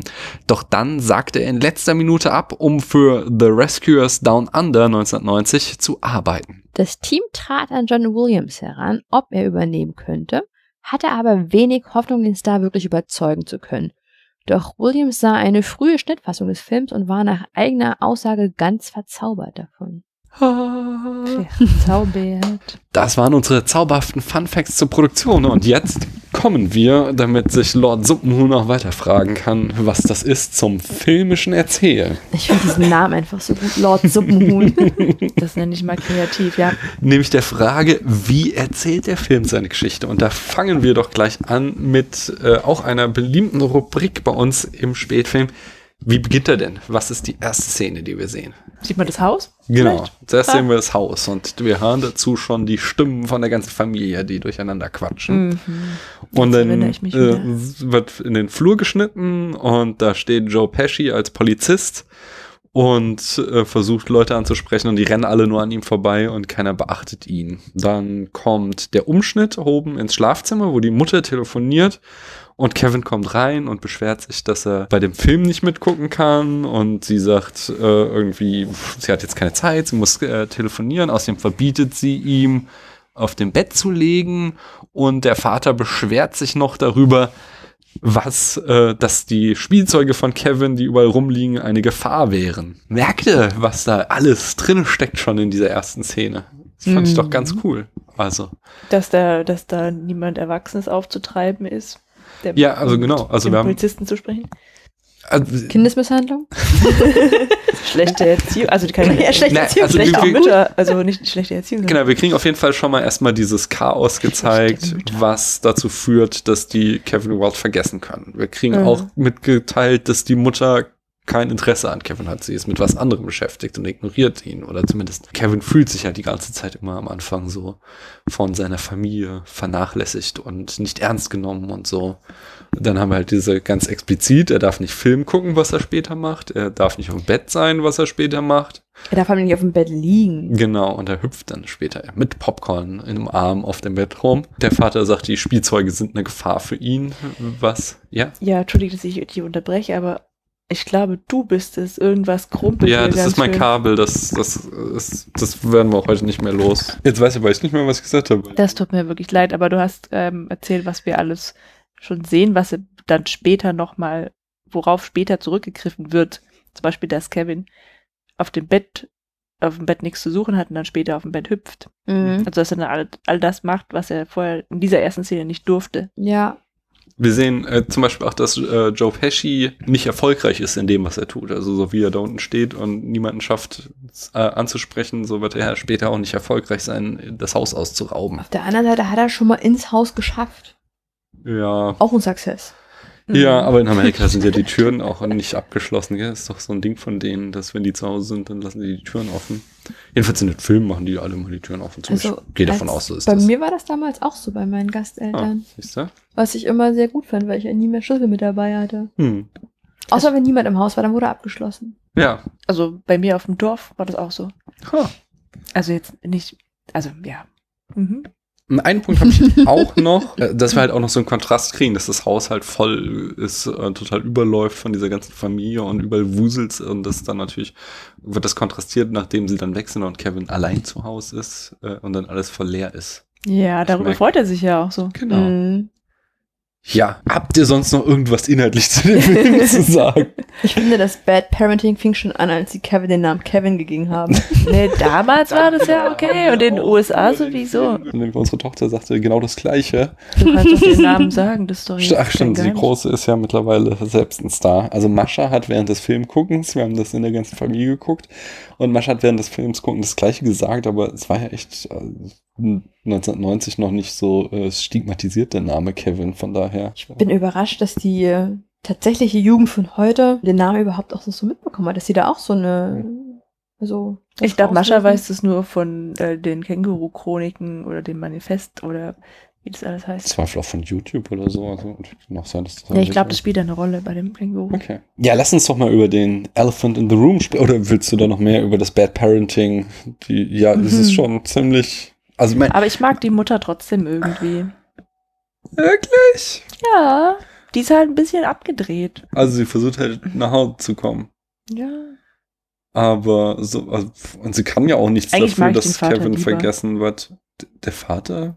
Obwohl, Wieso kann sie nichts dafür? Ja, weil ja die, es werden ja alle durchgezählt und weil der doofe Nachbar zwischen den anderen steht, denken sie, sie hätten alle Kinder, dabei hat der Mhm. nur die Taschen durchwühlt, weil der das so ein Nervbalg ist, was sie alles immer ganz genau wissen will und dann auch wissen will, was sie mitnehmen. ja gut, aber was wirklich fies ist, das ist, dass sie ihn in den dritten Stock einsperrt, obwohl er Angst davor hat. Mhm. Das muss man doch wirklich nee, mal sagen. er hat vom Keller Angst, nicht vom nee, vor, da, da hat er auch Angst. Das ist auch ein bisschen egal, wovor er Angst hat, ein Kind irgendwo einzusperren. Ja, Finde das ich ist, also, ich glaube, eingesperrt hat sie nicht. Sie hat ihn, also, das Na war jetzt ja. halt sein Zimmer, weil sein Zimmer halt von seinem Bettnessenden Cousin Fuller belegt war. Was Deswegen, ja sein jüngerer Bruder ist im wahren Leben, wie wir jetzt wissen.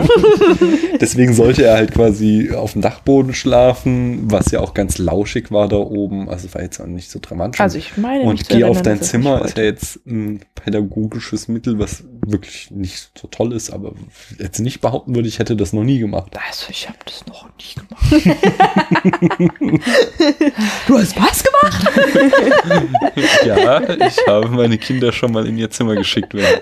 Ja, aber der, Wenn das Zimmer war nicht im, war. äh, auf dem Dachboden. Das eigentliche Arschloch ist ja der große Bruder und das hatte die, haben die Ah. Eltern ja gar nicht mitbekommen, wie der den die ganze Zeit provoziert hatte, so dass dann Kevin ausrastete Was? und da das äh, Getränke umgeschüttet hat und das dann zum Mhm. großen Streit führte.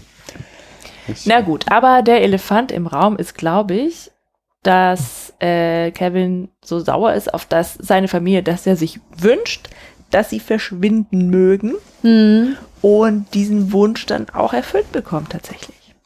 Genau. Oder? Das wolltest du doch sagen. Nee, ich wollte eigentlich doch über die. Gewalt sprechen. aber die das ist auch- Gewalt. Ach, die Gewalt. Nein, aber das, ja. doch mal, das ist ja ein, ein sei vorsichtig, was du dir wünschst Szenario. Mhm. Das ist schon auch fast ein Märchenmotiv, oder? Gibt's Ja, das man nicht? könnte es bereuen. Ja. Was? Ein Märchen? Ist ja. das nicht in irgendwelchen, ist das nicht bei Frau Holle zum Beispiel so, dass die irgendwie Ja. Okay, ich merke, ich überzeuge euch nicht. Aber es ist jedenfalls ein sehr klassisches Motiv. So sei Ja, vorsichtig, Frau was du will dir sie ja. Gold haben, dann will sie ja, weil die, die Goldmarie wird ja nach ihrer Arbeit belohnt, steht dann Mhm. unter dem Tor und wird ja mit ähm, Gold überschüttet. Hm. Sie hat aber keine Wünsche. Richtig. Mhm. Ähm, und die Pechmarie, die geht ja dann dahin mit der Motivation, dieses Geld, also dieses einfach nur zu bekommen. Also ich glaube, das ist die Motivation ja die Frage. Ich kann mir aber jetzt, die echte arbeitet Quelle ist mir gerade ja. eingefallen. Das ist dieser griechische Mythos äh, von dem König, der will, dass alles, was er anfasst, zu Gold wird. Und Midas. genau, Ah. König Midas. Und dadurch verwandelt sich dann auch immer sein Essen zu Gold und er muss verhungern. Ja. das ist diese Das, äh, mythologische mhm. Grundlage von dem, sei vorsichtig, was du dir wünschst. Erst Ja. noch mal genau drüber nachdenken. Genau. Also, aber zunächst hat Kevin ja Spaß. Also es ist ja jetzt nicht so, dass Stimmt, es alles ja. äh, Mhm. katastrophal wird, aber im Laufe des Films entdeckt er ja dann quasi, die zweite Botschaft des Films, möchte ich mal sagen, den wahren Wert der Weihnacht. Da hast du Mhm. vorhin schon mal gesagt, das wäre? Liebe? In dem Fall halt die Liebe der Familie. Genau. Ich glaube, das ist so das große Vergebung. Motiv. Uh. Ja, oder auch so Ja. eine, auch, dass die Familie zusammen ist. Genau, also Vergebung spielt da mit rein. Also es ist ja dann Aber- dieses Gespräch mit dem Nachbarn einfach. Das ist aber auch nicht weihnachtlich Vergebung, sondern die Nächstenliebe. Ja, na, aber also, Ja. der Film. Aber geht das nicht Hand in Hand alles so ein bisschen? Äh, Ja, Ah. ja, weil es zum christlichen Glauben gehört. Aber eigentlich an, Der Film will uns, glaube ich, ganz stark sagen, an Weihnachten gehört die Familie zusammen und da steckt man äh, irgendwie Streitigkeiten hinten an, stellt sie hinten an, um zusammen zu sein. Und das wird ja dann eben mit dieser Side Story äh, uns näher gebracht von dem ähm, Von dem Nachbarn. Genau, der ewig nicht mit seinem Sohn gesprochen hat. Die finde ich viel schöner, die Geschichte. Ja. ja Da dass hätte man der- einen Film drüber machen sollen. der, also auch die, die, die, von Anfang bis Ende, ja, dass der erst für so einen Psychokiller gehalt, gehalten wird, der mit seinem Salzfass seine Opfer äh, wegätzt. Wieder von diesem Ja? schrecklichen Bruder. Ja, boah, ich hasse Bass. Oder es ist so ein lieber Alter, der sich mit seinem Sohn verstritten hat und dann. Das hat mich auch wirklich gerührt, als man sieht, dass, äh, dass die Familie wieder zusammen ist da, ne? Das war aber auch irgendwie eher so was Schönes. Ja. Hm. Weil, ich weiß auch nicht, diese, diese Kevin-Abhandlung da, also Hauptabhandlung, Mhm. so, das ist ja jetzt auch nicht zum Thema so froh schön, dass wir jetzt alle dann doch beisammen sind. So ein richtiges Happy End ist es ja auch nicht. Weil in der Situation Ja. ändert sich ja nichts, außer dass sie halt zusammen sind. Also so, ja. Ja, ja, die Mutter hat ja ihm, also die haben ja schon so ihren Moment dann, wenn die Mutter vor den anderen da ist und sie sich dann gegenseitig sagen, wie toll und lieb sie sich haben und wie ihnen leid ihnen alles tut. Ja, schon. Das, und, und er hat es auch gelernt, dass er sich die Familie nicht wegwünscht, sondern dass er sie alle gern hat, auch wenn sie manchmal gemein zu ihm sind. Aber ich verstehe schon im Sinne von, dass es hier irgendeine Weiterentwicklung gibt, dass Mhm. der, der Protagonist irgendwas gelernt hat, was er vorher nicht weiß oder so, oder, oder irgendwie die Familie. Äh, da hast du recht, das ist im Grunde ist es wieder der gleiche Status quo und für, am nächsten Na, Tag sind die sich wahr. wahrscheinlich wieder am rum. Kevin hat sich doch verändert. Er ist ja nicht mehr, er ist ja nicht mehr der, äh, der, was der, der hilft, der ist nicht mehr so hilflos und unselbstständig. Aber das war er ja Weiß nie. ich gar nicht. Ich wollte gerade sagen, Ja, das war ja, also. doch, das haben die Das doch thematisiert, die Geschwister, das sagen sie Ja, aber genau das ist ja der? Punkt. Und Im Grunde ist es Mhm. ja, ein, also das ist ja das nächste Motiv und das ist, glaube ich, auch, macht ganz viel von dem Erfolg des Films aus, dass es halt so eine absolute Power-Fantasy für kleine Kinder ist. Dieses, deine Geschwister finden dich immer kacke, die sagen, du kannst nichts, du verstehst nicht, deine Eltern behaupten immer, du kannst nichts und bist zu klein für alles. Und dann zeigst du es denen mal so richtig, sie sind aus dem Haus und du schaffst es, alles komplett alleine zu wuppen, um zu zeigen, was für ein geiler Hecht du bist. Und ich glaube, das ist so eine, so eine Vorstellung, die findet einfach jedes kleine Kind geil, oder? Fairerweise muss man auch sagen, er macht auch ziemlich gut. Auch Ja? diese Geschichte Mhm. im Supermarkt, wo er dann so, so zur Rede gestellt wird und die Antworten gibt. Ja. Das, also, wenn das tatsächlich einem 8- oder 10-Jährigen einfällt, denke ich mir nicht schlecht. Ja. Der hat aber, ähm, das ist halt, dieser Charakter ist ja halt vorher auch schon immer, er ist halt irgendwie immer schon total pfiffig, es erkennt nur keiner. Und das ist dann vielleicht, dass am Ende seine Familie dadurch, dass sie gemerkt haben, er hat jetzt dieses Weihnachtswochenende da allein überlebt, dann doch seinen Wert schätzen. Weiß lernen. ich nicht, weil sie haben ja nicht gesehen, was er alles Cooles gemacht hat. Er hat Milch gekauft oder so. ja, Das ist das, worüber sie sich Und am Ende freuen. Genau. Ja. Und Mikrowellenkost. Ja, aber was er macht, ist nämlich dann auch diese Banditen zurückschlagen. hm.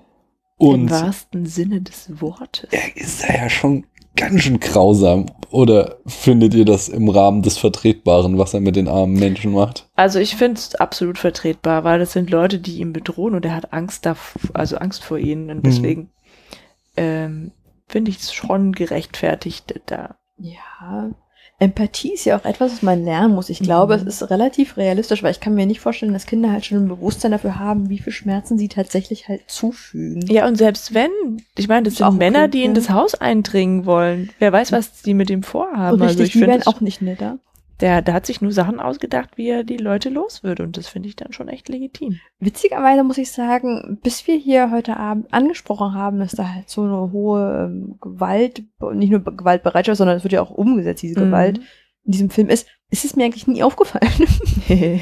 also, Ja, du hast einfach nicht darüber nachgedacht. es Aber war halt so, ja, man denkt halt so, uh, das könnte wehtun, vor allem Mhm. das mit diesem ähm, Bügeleisen, wenn das dem einen Ja. aufs Gesicht fällt, diesen Pesci, da Ja, denke ich mir ja. immer so, pff, das, das, ähm, Oh ja. das ist Ich- hart. Aber ich finde auch, dass, ähm, dass das der, der, deine Frage nicht den, zum Punkt kommt, ja. Weil ich finde, das ist gerechtfertigt, aber was ja so unangenehm aufstößt bei dem Film ist, dass es witzig ist. Ja, das ist ja Teil des Klamauks, dass die sich weh, so wehtun. Ja, Das ist dann natürlich wieder die Frage, ob das cool ist.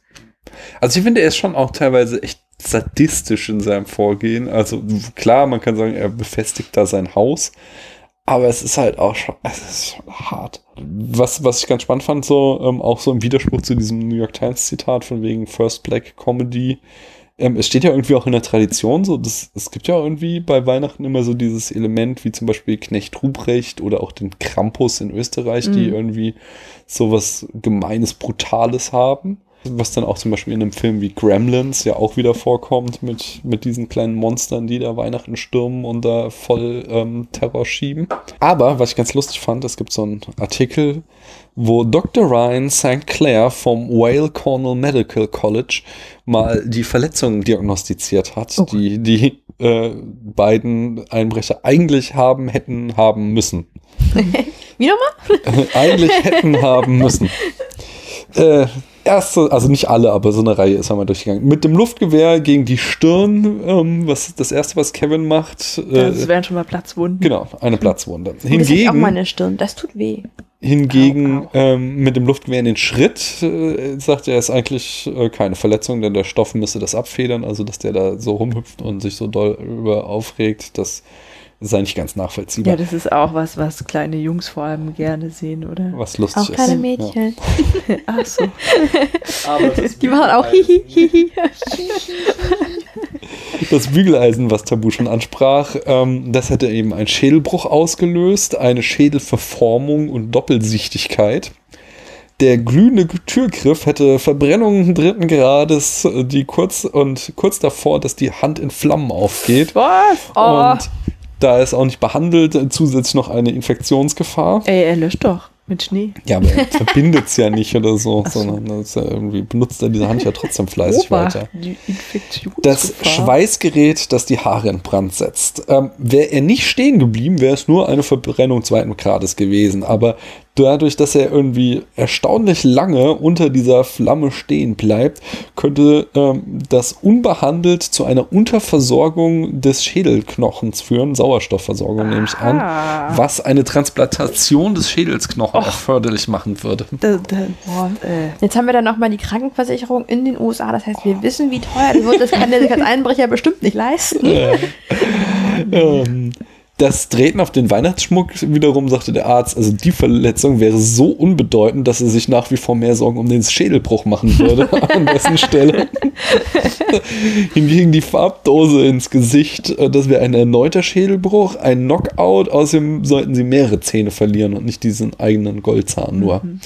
Hingegen dann zum Schluss der Schlag mit der Schaufel. Dazu sagte der Arzt, es sei doch relativ unglaubwürdig, dass die beiden, nachdem sie sich quasi als unverletzbar gezeigt haben, zusammenbrechen, wenn ein alter Mann ihn mit so einer Aluminiumschaufel auf den Rücken klopft. Das ist es nicht auf dem Kopf? Vielleicht auch auf den Kopf, aber Nacken so. nachdem sie Bügeleisen und Farbdosen mit Ja. voll Karacho abgekriegt haben, ist es doch merkwürdig, dass so eine, dass wenn ein Opperchen mit seiner Mhm. Aluminiumschaufel da ein bisschen klopft, dass die dann gleich umkippen. Vielleicht hätte er aber Superpowers, die wir einfach nicht sehen konnten. Das ist ja eigentlich auch ein Psycho-Killer. Genau. Oh, ja. ich, ich würde sagen, wir haben eigentlich die tiefere Bedeutung von Kevin allein zu Hause gerade eben gefunden. Das ist doch wahr, was Und du das- sagt. Ja, und ich schätze nicht die Superkräfte deiner Nachbarn. Ah. Oder weiße alter Männer. Ich finde Kevin jedenfalls charmanter in diesen ganzen vorherigen Szenarien, wo er halt immer diese Tricks einsetzt, um die äh, Verbrecher davon zu überzeugen, dass Leute zu Hause sind, als dass er dann da am Ende irgendwie seine Prepper-Geschichte macht und sein Ach Haus ja. verteidigt, als wäre er irgendwie Mhm. so ein Redneck, der da seine Ranch gegen irgendwelche Leute verteidigen muss. Ich finde das, wie gesagt, das, ich finde das schon hart und übertrieben. Also Ich glaube, als Kind hat mich das auch schon hart gestresst. Ja. Ah, meinst du? Ich dachte gerade, das ist nicht eher so wie die, irgendwie hier der Roadrunner und der Coyote, wo man. Das wo hat mich auch gestresst. Also mir, mir, Okay. geht, mir geht's nicht um die Gewalt, die mich gestresst hat. Mich hat gestresst der Fakt so, du musst reagieren, du musst schnell sein und du weißt halt nicht so, wie das Ende halt ist und was passiert. Das ist Mhm. halt eher so der Punkt. Und dieses halt, dieses tatsächlich vor jemanden halt so wegrennen. Also, Mhm. das finde ich eher stressig. Die Gewalt, die angewendet, also angewendet worden ist, ich glaube, das ist halt eher so, weiß ich nicht. Oh. Ist jetzt nicht schön, aber ist jetzt auch kein No-Go. Ich finde es halt, also, wie gesagt, heutzutage tat mir das echt weh. Als Kind habe ich das, glaube ich, auch überhaupt nicht bemerkt, sondern Ja. fand es auch eher lustig, weil es so Slapstick-Comedy. Ja, also im Prinzip ist es doch halt auch wie, wie Asterix und Obelix. Das macht es nicht weniger fragwürdig, aber das ist so eine Es wird Form halt so von. Gewaltdarstellung, die Kinder nicht verstehen. Nagel. Ja.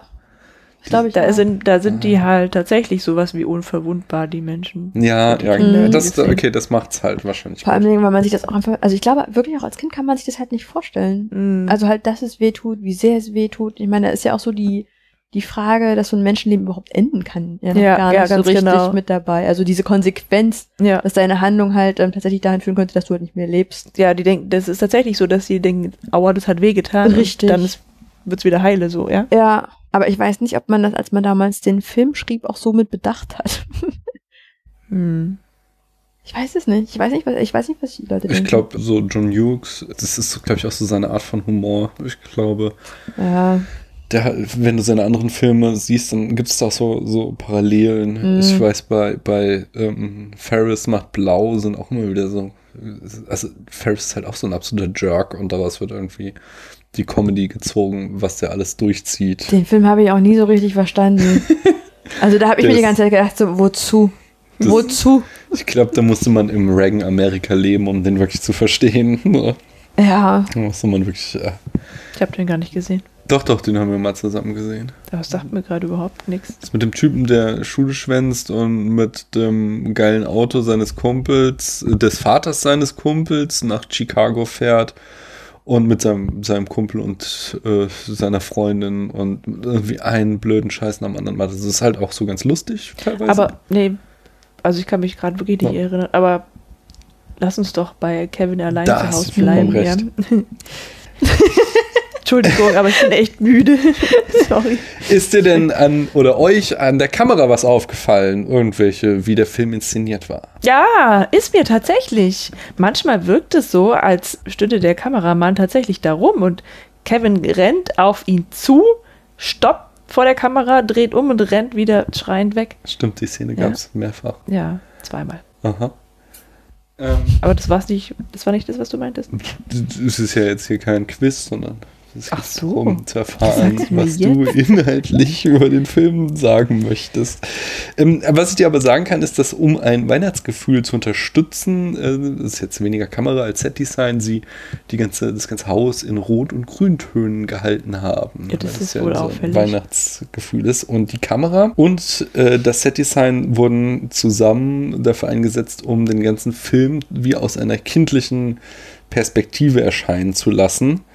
Äh, Das heißt, dass die Kamera zum Beispiel oft aus so einer äh, Untersicht ist, Mhm. dass so Weitwinkelobjektive verwendet wurden, um halt alles größer wirken zu lassen, sodass sie dadurch Wert auf die Decken legten, weil normalerweise sieht man die Decken ja nicht im Film, weil du oben dann auch die Scheinwerfer hast, aber dadurch, dass die Kamera halt immer so oder oft leicht nach oben zeigt, mussten sie halt dann irgendwelche Decken designen und sie muss, äh, sie haben die Lichter ein bisschen heller aufgedreht, als es üblich ist, mit der Begründung so halt, weil Kinder bessere Augen haben und es dann so in Erinnerung alles irgendwie heller und strahlender immer wirkt. Und deswegen haben sie das Haus auch besonders vollgepackt irgendwie, ähm, weil sie so, so das Gegenteil von dem Effekt erzeugen wollten, den du hast, wenn du irgendwo hinkommst, wo du als Kind warst und es dann kleiner wirkt. So, sondern es sollte halt alles in diesem Haus sollte größer und beeindruckender wirken, äh, weil der Film eben diese subjektive Perspektive eines Kindes einnehmen wollte. Hm. Konntet ihr das nachvollziehen? Also jetzt, wo du sagst, schon, aber äh, als ich den Film geguckt habe, habe ich Das ist das ja auch nicht was, gedacht. eher so unterbewusst wirken Ja, soll. so ich fühle mich auch gerade ein bisschen manipuliert. Aber Film ist ja immer Manipulation. Was? ja, gerade du als Hitchcock-Fan solltest das wissen. Ich weiß doch nicht, wer das ist. Treffen Karte, Philosophien aufeinander. Aber Magnesium? Magnesium ist immer gut. Karte ist doch bestimmt für Magnesiumsport, oder? Ich glaube, ich habe Magnesium, weil du mal gesagt hast, dass das irgendwas Gutes macht. Irgendeine Verletzung hatte ich oder so, und da sagst du, du musst du Magnesium nehmen. Ja, Magnesium ist geil. Ja, aber Muskelentspannung. ich hab, bin einfach, einfach nur kaputt. ja, der hilft mir Aber ich habe jetzt irgendwie auch, ja, genau, ich habe jetzt keine Kopfschmerzen oder so. Aber das ist doch schon mal ganz gut. Gut, aber gegen die Müdigkeit, da bist du, also ja, da kannst du nicht machen. Da hilft auch kein Magnesium. Nee, da ist, da, ist- da ist man einfach nur im Arsch. Danke. Entschuldigung. Nee, das habe ich tatsächlich, Ja. da habe ich so, ein- es gibt so ein Lied von äh, Feine Sahne Fischfilet. Ich bin voll am Arsch. ne, ich bin so am Arsch. Ja, jetzt hatte ich jedenfalls den ganzen Tag im Kopf. Aber das ist morgen weg. Ja, und morgen ist es hoffentlich weg. Wie fandet ihr denn das Schauspiel von Kevin? Grausam. Furchtbar. Fand's der Kleine hat schlecht gespielt? Nö, mir ist tatsächlich nichts aufgefallen. Insofern war es wahrscheinlich ganz gut. Ich fand ähm, halt in den, in den kurzen Dialogen so zwischendurch, als er halt dann alleine war, die fand ich am zeitweilig eigentlich ganz gut. Mhm. Im Großen und Ganzen ist das schwierig zu beurteilen, weil ich Kevin schon ein bisschen scheiße finde. darf, ich, darf, darf man das im deutschen Podcast sagen? Ja, auf jeden Fall. du darfst ja alles. Wir haben, Ja, ich, ich finde ihn schon ziemlich fridge. Nein, wir haben das Explicit Tag bei iTunes, hier darf man alles sagen. Hervorragend. Das haben wir damals nach Peppy, Lucy Bomb und der Rest der Bande, habe ich das dann doch mal angeklickt. Der, ja, da brauchten wir das aber auch wirklich, nachdem wir den besprochen haben. Der war sehr explizit. Ich fand ihn ganz charmant, muss ich ganz ehrlich sagen. Also gerade weil Machst man halt Kevin allein zu genau, nee. Kevin nicht Happy Lucy Bomb auf gar keinen Fall. Nein, nein, den, den kleinen Kevin, den. Macaulay, Macaulay Culkin, ihr wisst schon. Der äh, Nein, nochmal, bitte? Macaulay Von wem sprichst du eigentlich? Ja, ja, ich bin mir auch gerade sehr unsicher. Daniel? Sag mal Stopp. Von Mac. Mac fand ich gut. Unser Freund Mac. Ja, genau. Also ich kann verstehen, warum der auch so ein Kinderstar war in den 90ern, weil gerade von Schauspielern, von Kinderschauspielern sagt man ja öfter mal, dass sie nicht so gut sind. Und jetzt gerade bei Pan's Labyrinth hatten wir das Thema auch, wo mich die hin und wieder ein bisschen rausgeworfen hat, weil ich ihr Schauspiel dann nicht immer durchgehend exzellent fand. Und klar ist das hier eine wesentlich einfache Rolle, weil der muss nur rumalbern. Aber wie gesagt, er hatte, ich fand, er hatte einfach Charme, auch wenn er ein Jerk war. Und Aber ich mochte Pan's Labyrinth viel mehr. ja, es ist ein wesentlich besserer Film, keine Sorge. Das, Also dann, hör dir unsere Folge dazu an, dann weißt du alle Details. Müssen wir ein bisschen. Okay, okay, okay, okay, spielen. sonst, sonst kippt uns Paula hier gleich vom Sessel, wenn wir jetzt noch über Pans Labyrinth reden. Und wie fandet ihr denn das Overacting von den beiden Räubers? Die fand ich total lustig, die Räuber. Ja? Also die haben mir schon gefallen. ich muss zugeben, ähm, jetzt, nachdem ich diesen Funfact habe, dass sie dachten, dass der Film eh floppt und die sich einen Spaß draus gemacht haben, finde ich sie richtig gut. jetzt bin ich so voll auf deren Seite. Ja, so teils, teils war, ja, war, war okay. Also ich, Ma Marv war doch wirklich lustig. Ja, Ich fand aber, ja. Es trifft halt nicht meinen Humor. Es war Ja. gut gemacht, obwohl die eine, die eine Stelle am Anfang finde ich schon ziemlich lustig, als sie sich dann halt dann so vorstellen, hier so, hier ist, hier ist ähm, der Weihnachtsmann und seine Helfer. Das fand ich schon ein bisschen lustig.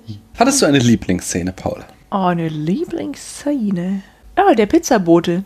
der das ist sehr schön. Pizzabote, der, nicht nur der Pizzabote, der immer gegen diese Statue fährt.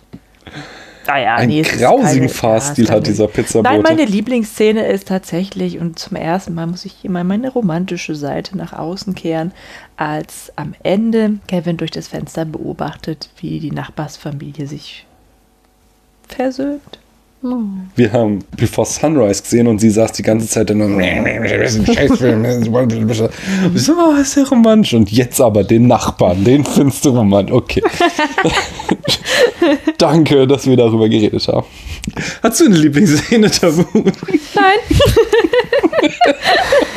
Ich keine, keine Sorge.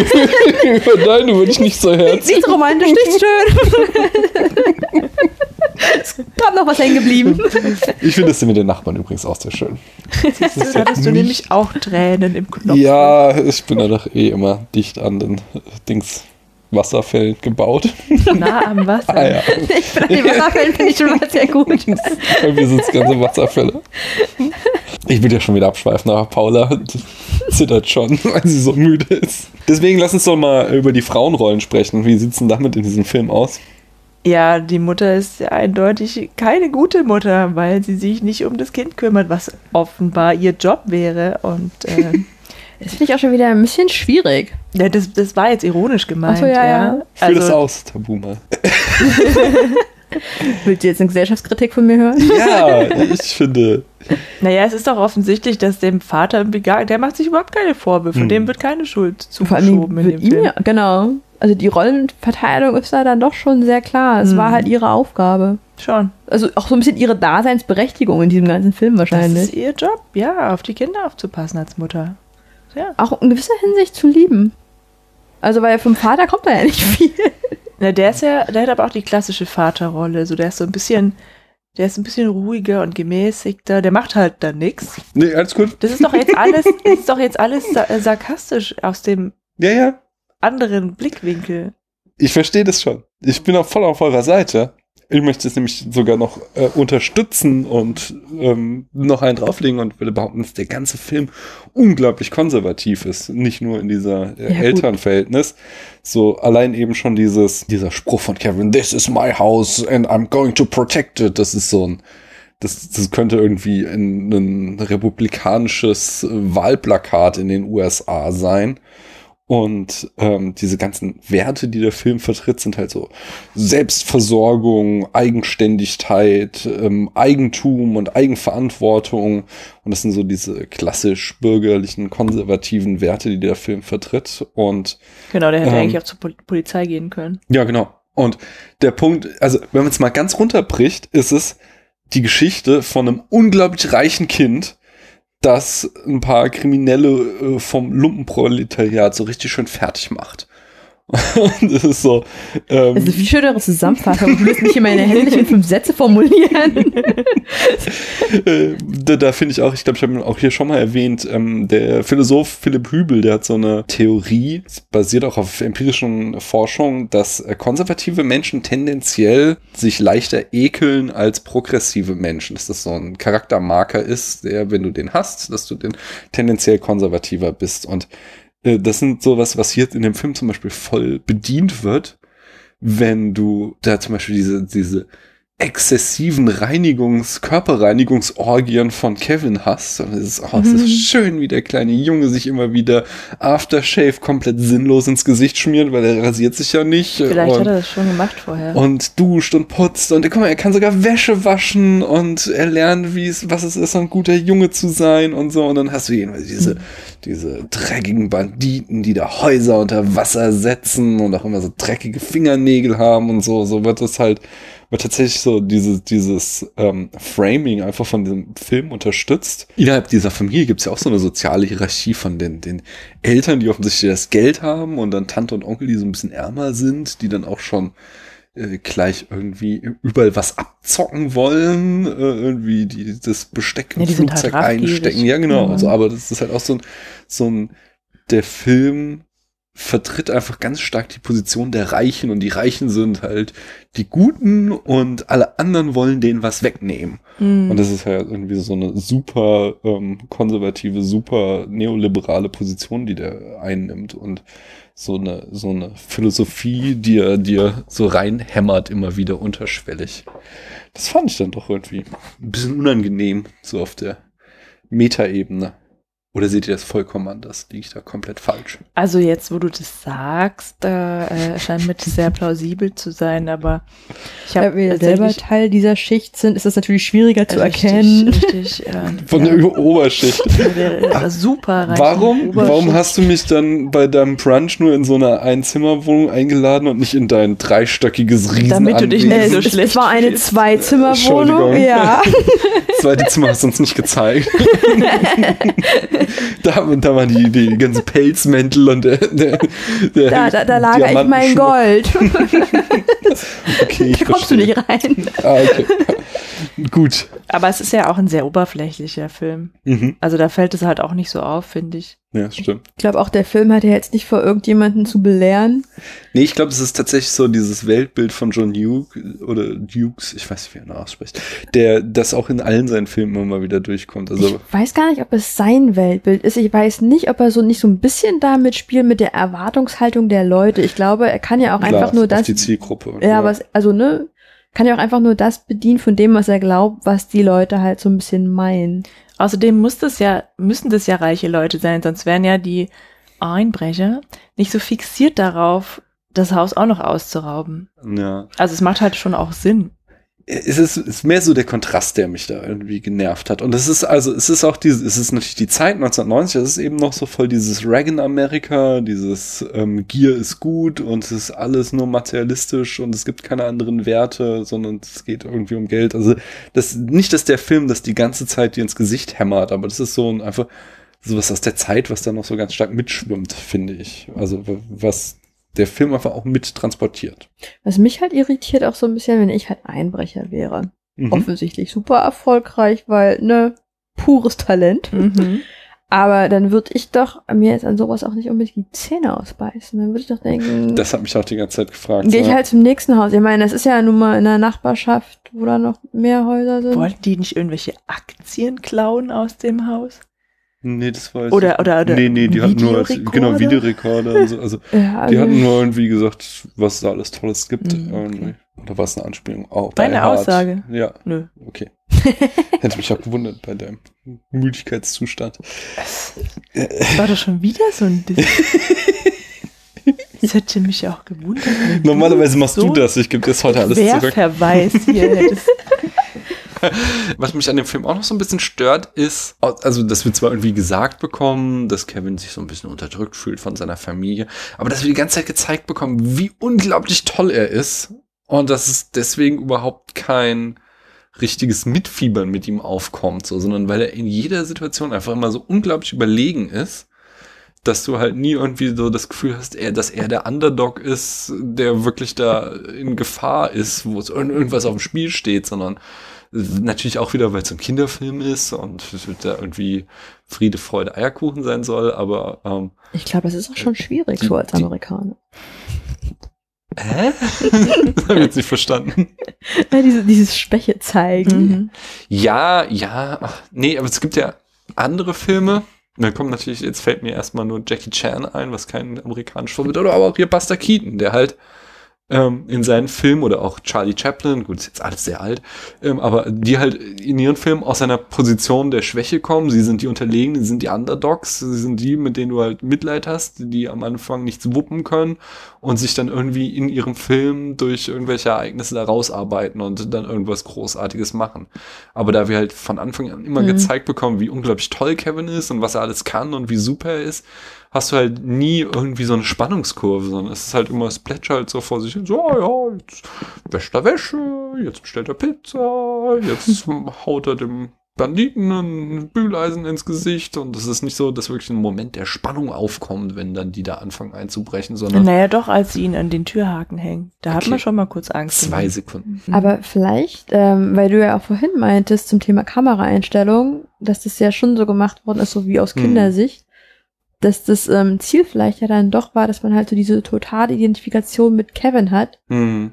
und dass er dann vielleicht auch, also daher also versuchen wollten, so ein positives Bild, weil ich glaube, es ist leichter, sich mit jemandem, also sich vielleicht auch in jemanden reinzufühlen, so als kleines Kind, der da halt gerade so einen unsichtbaren Superheldenmantel trägt. ich gehe jetzt nicht wirklich darauf ein, mir ist nur gerade eingefallen, dass ja noch am Anfang die Spinne aus dem Terrarium fällt Mhm. Und dann immer wieder so auftaucht, ja, und man fragt sich dann, meine Güte, was wird mit dieser Spinne wohl passieren? Und in diesen Momenten hat man ja auch ein bisschen Sorge um Kevin. Hat man? Aber im Eifer des Gefechts greift der ja nach der Spinne, der hat ja überhaupt keine Angst vor der. Nee, ist ja super. Das habe ich auch nicht verstanden, ja. Ciao. Ich habe noch so, dann noch so zwei Nitpicks neben den, was du schon sagst, warum die eigentlich sich den ganzen Stress geben und nicht einfach zum nächsten Haus gehen. Das wird uns einmal kurz begründet, so, sie sind ja wegen dieses Hauses gekommen und dann irgendwann, it's personal. Ein anderer Punkt ist, wie hat Kevin die Pizza bestellt? Ein großer Plotpunkt ist, dass die Telefonleitung nicht funktioniert. Wir sehen nicht, wie er es bestellt, aber plötzlich kommt dieser Pizzabote und der führt dann die Charade mit dem Film auf. Mhm. That doesn't work. Und was ich auch noch ganz lustig fand, ist, ähm, was man so im Internet alles findet. Da hat jemand sich beschwert, dass, wenn man ihn am Anfang auf dem Dachboden sieht, man sieht, dass die Dachsparren nicht isoliert sind, weswegen es im Winter auf dem Dachboden eigentlich Minusgrade haben müsste in diesem Haus. Aha, Und das ja wohl ein undenkbar ungünstiger Ort ist, um ein Kind dort übernachten Richtig. zu lassen. das habe ich ja gleich So gesagt. sieht's aus. Dann, um auch Paula aus ihrem Leid zu erlösen, lass uns doch ja mal wieder in so ein, schlimm ist es auch wieder nicht. Ich amüsiere mich ja. einen referierenden Part kommen, nämlich in den Part Easter Eggs. Easter Eggs. Der Film spielt in Hugisland Die Gegend rund um Chicago, in der fast alle seine Filme spielen. Nach zehn Minuten, nachdem die Getränke verschüttet wurden, sieht man den Vater, der einen Haufen verschmutzter Servietten in den Müll wirft. Doch zusammen mit den Servietten landet Kevins Ticket im Müll. Das erklärt auch, warum sein Fehlen nicht am Flughafen auffiel. Den Anrufbeantworter des ersten Hauses, das Harry und Marv ausrauben, spricht Roger Gosnell, der Editor dieses Films und auch dann später der Regisseur des dritten Da Teils. gab's drei Teile. Es gibt noch viel mehr, wir kommen dazu. Oh je. Kommen wir zu Zitat und Referenzen. Das Aussehen von Marv und Harry orientiert sich an Fagin, dem Dieb aus Charlie Dickens Oliver Twist aus dem Jahre 1837. Der Nachbar heißt Oldman Marley. Das spielt auf Scrooges toten Partner Marley aus Dick Charles Dickens A Christmas Carol von 1843 an. Beide Marleys bereuen ihr Leben und fungieren als eine Warnung für den Protagonisten. Kevins berühmter Schrei nach dem Auftragen des Aftershaves zitiert Edward Munks Gemälde Der Schrei aus 1893. Und das gleich zweimal oder dreimal. Als Kevin Harrys und Mars Schatten auf den Fenstervorhängen sieht, zitiert das den berühmten Schatten des Vampirs in Nosferatu aus dem Jahre 1922. Harry hat durch den Türknauf ein M auf die Hand eingebrannt. Das zitiert das Filmplakat von M, eine Stadt sucht einen Mörder von 1931, das eine Hand mit einem roten M auf der Fläche zeigte. Der Film im Film Angel with Filthy Souls ist eine Anspielung auf Angels with Dirty Faces von 1938. Home Alone ist im Grunde genommen It's a Wonderful Life von 1946. Im Umkehrschluss, niemand in Kevins Leben erkennt den Wert von Kevin, obwohl er es schon immer gewusst hat.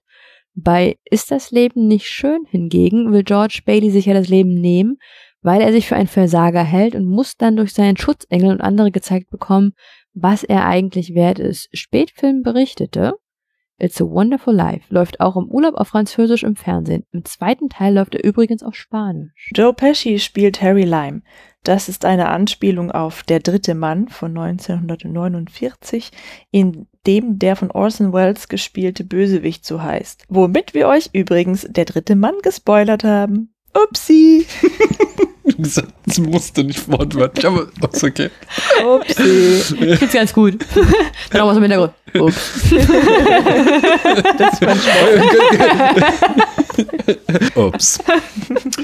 Über Old Man Marley gibt es das Gerücht, dass er ein Serienmörder ist. Das ist eine Anspielung auf ähm, den The Deranged. Deranged Confessions of a Necrophile von 1974, in dem der Marley-Schauspieler Robert Blossom einen Serienmörder spielte. In Uncle Buck aus 1989 gibt es eine Szene, in der Mel Cooley Culkin durch den Briefschaft mit seiner potenziellen Babysitterin spricht. Das wird hier zitiert im Gespräch mit den Einbrechern. Hier durch die Hundeklappe. Die Rezeption. Der Film war ein enormer Erfolg mit einem Einspielergebnis von 476,7 Millionen US-Dollar, also mehr als das 26-fache seines Budgets. Man sagt so, dass wenn ein Film ungefähr das Dreifache seines Budgets einspielt, ist er ein Erfolg. Oh, Also. krass. Was? Kevin kam Mitte November in die Kinos und war bis Anfang Februar jede Woche der meistgesehene Film. Er blieb bis zum 26. April in den Kinos. Das ist krass für einen Weihnachtsfilm, fast im Mai liefern noch. Mhm. Der Film war so erfolgreich, dass sich in Hollywood die Redensart To Be Home Alone etablierte für Filme, die unter den Erwartungen blieben, weil das Publikum stattdessen in Kevin ging. Home Alone wurde die erfolgreichste Live-Action-Komödie aller Zeiten und hielt diesen Titel, bis er von The Hangover Part 2 von 2011 überholt wurde. Außerdem war es der erfolgreichste Weihnachtsfilm bis The Grinch 2018. Columbus sagte, die letzten 20 Minuten dieses Films im Kino zu sehen, war ein Erlebnis, was er als Filmemacher sonst nie erlebt hatte, weil die Leute einfach vor Lachen schrien. Es äh, kamen Actionfiguren von Kevin, Harry und Marv auf den Markt. Außerdem erschien 1991 ein Brettspiel. Oh Gott. In den Nachrichten wurde ein Fall breitgetreten, in dem ein Junge versuchte, die Polizei davon abzuhalten, das Haus, in dem er wohnte, zu betreten. Er befestigte es mit Nägeln, offenen Scheren und Mhm. einer Wanne aus Beton, Fallen, die durch Stolperdrähte ausgelöst wurden, Türklinken, die mit Schmalz und Glasscherben bedeckt waren, Stufen, die eingeseift oder gefettet waren oder hervorstehende Nägel enthielten. Der hat sein Haus auch home alone. Ja, ich frage mich gerade eben, was da tatsächlich passiert ist und ob es jetzt auch so effizient war, wie wir es im Film gesehen haben. Ich bezweifle es. Würde ich auch mal recherchieren. Schmalz und Glasscherben an den Türklinken. Uncle Buck von 1989 kam erst nach Kevin 1991 in die deutschen Kinos. Aufgrund des enormen Erfolgs von Home Alone wurde er in Deutschland als Allein mit Onkel Buck vermarktet. Das weiß ich nämlich noch, da wollte ich dann nicht reingehen, weil es war ja gar nicht der Kevin. Es war ja Ach so. ein ganz anderer Junge in Onkel Buck und dann haben die das einfach all, äh, allein mit Onkel Buck genannt. Das hat mich als äh, Kind sehr enttäuscht. Das klingt ehrlich gesagt ein bisschen kritisch, dieser Filmtitel allein mit Onkel Buck. so. das, Ja. das, das schreien wir mir gerade im alle Alarmglocken.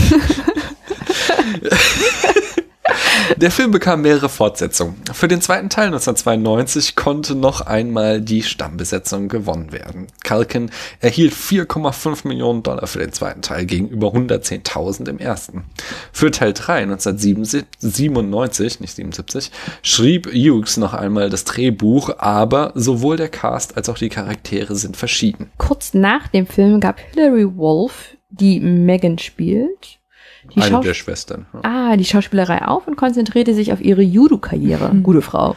Sie nahm 1996 und 2000 für die USA an den Olympischen Spielen teil. Krass. Ein vierter TV-Film folgte 2002. Home Alone 4. Das Haus zurückerobern. Dieser Film enthält einige der gleichen Charaktere, die in den ersten beiden Filmen waren, aber mit einem neuen Cast und einer Handlung, die nicht in die gleiche Kontinuität fällt.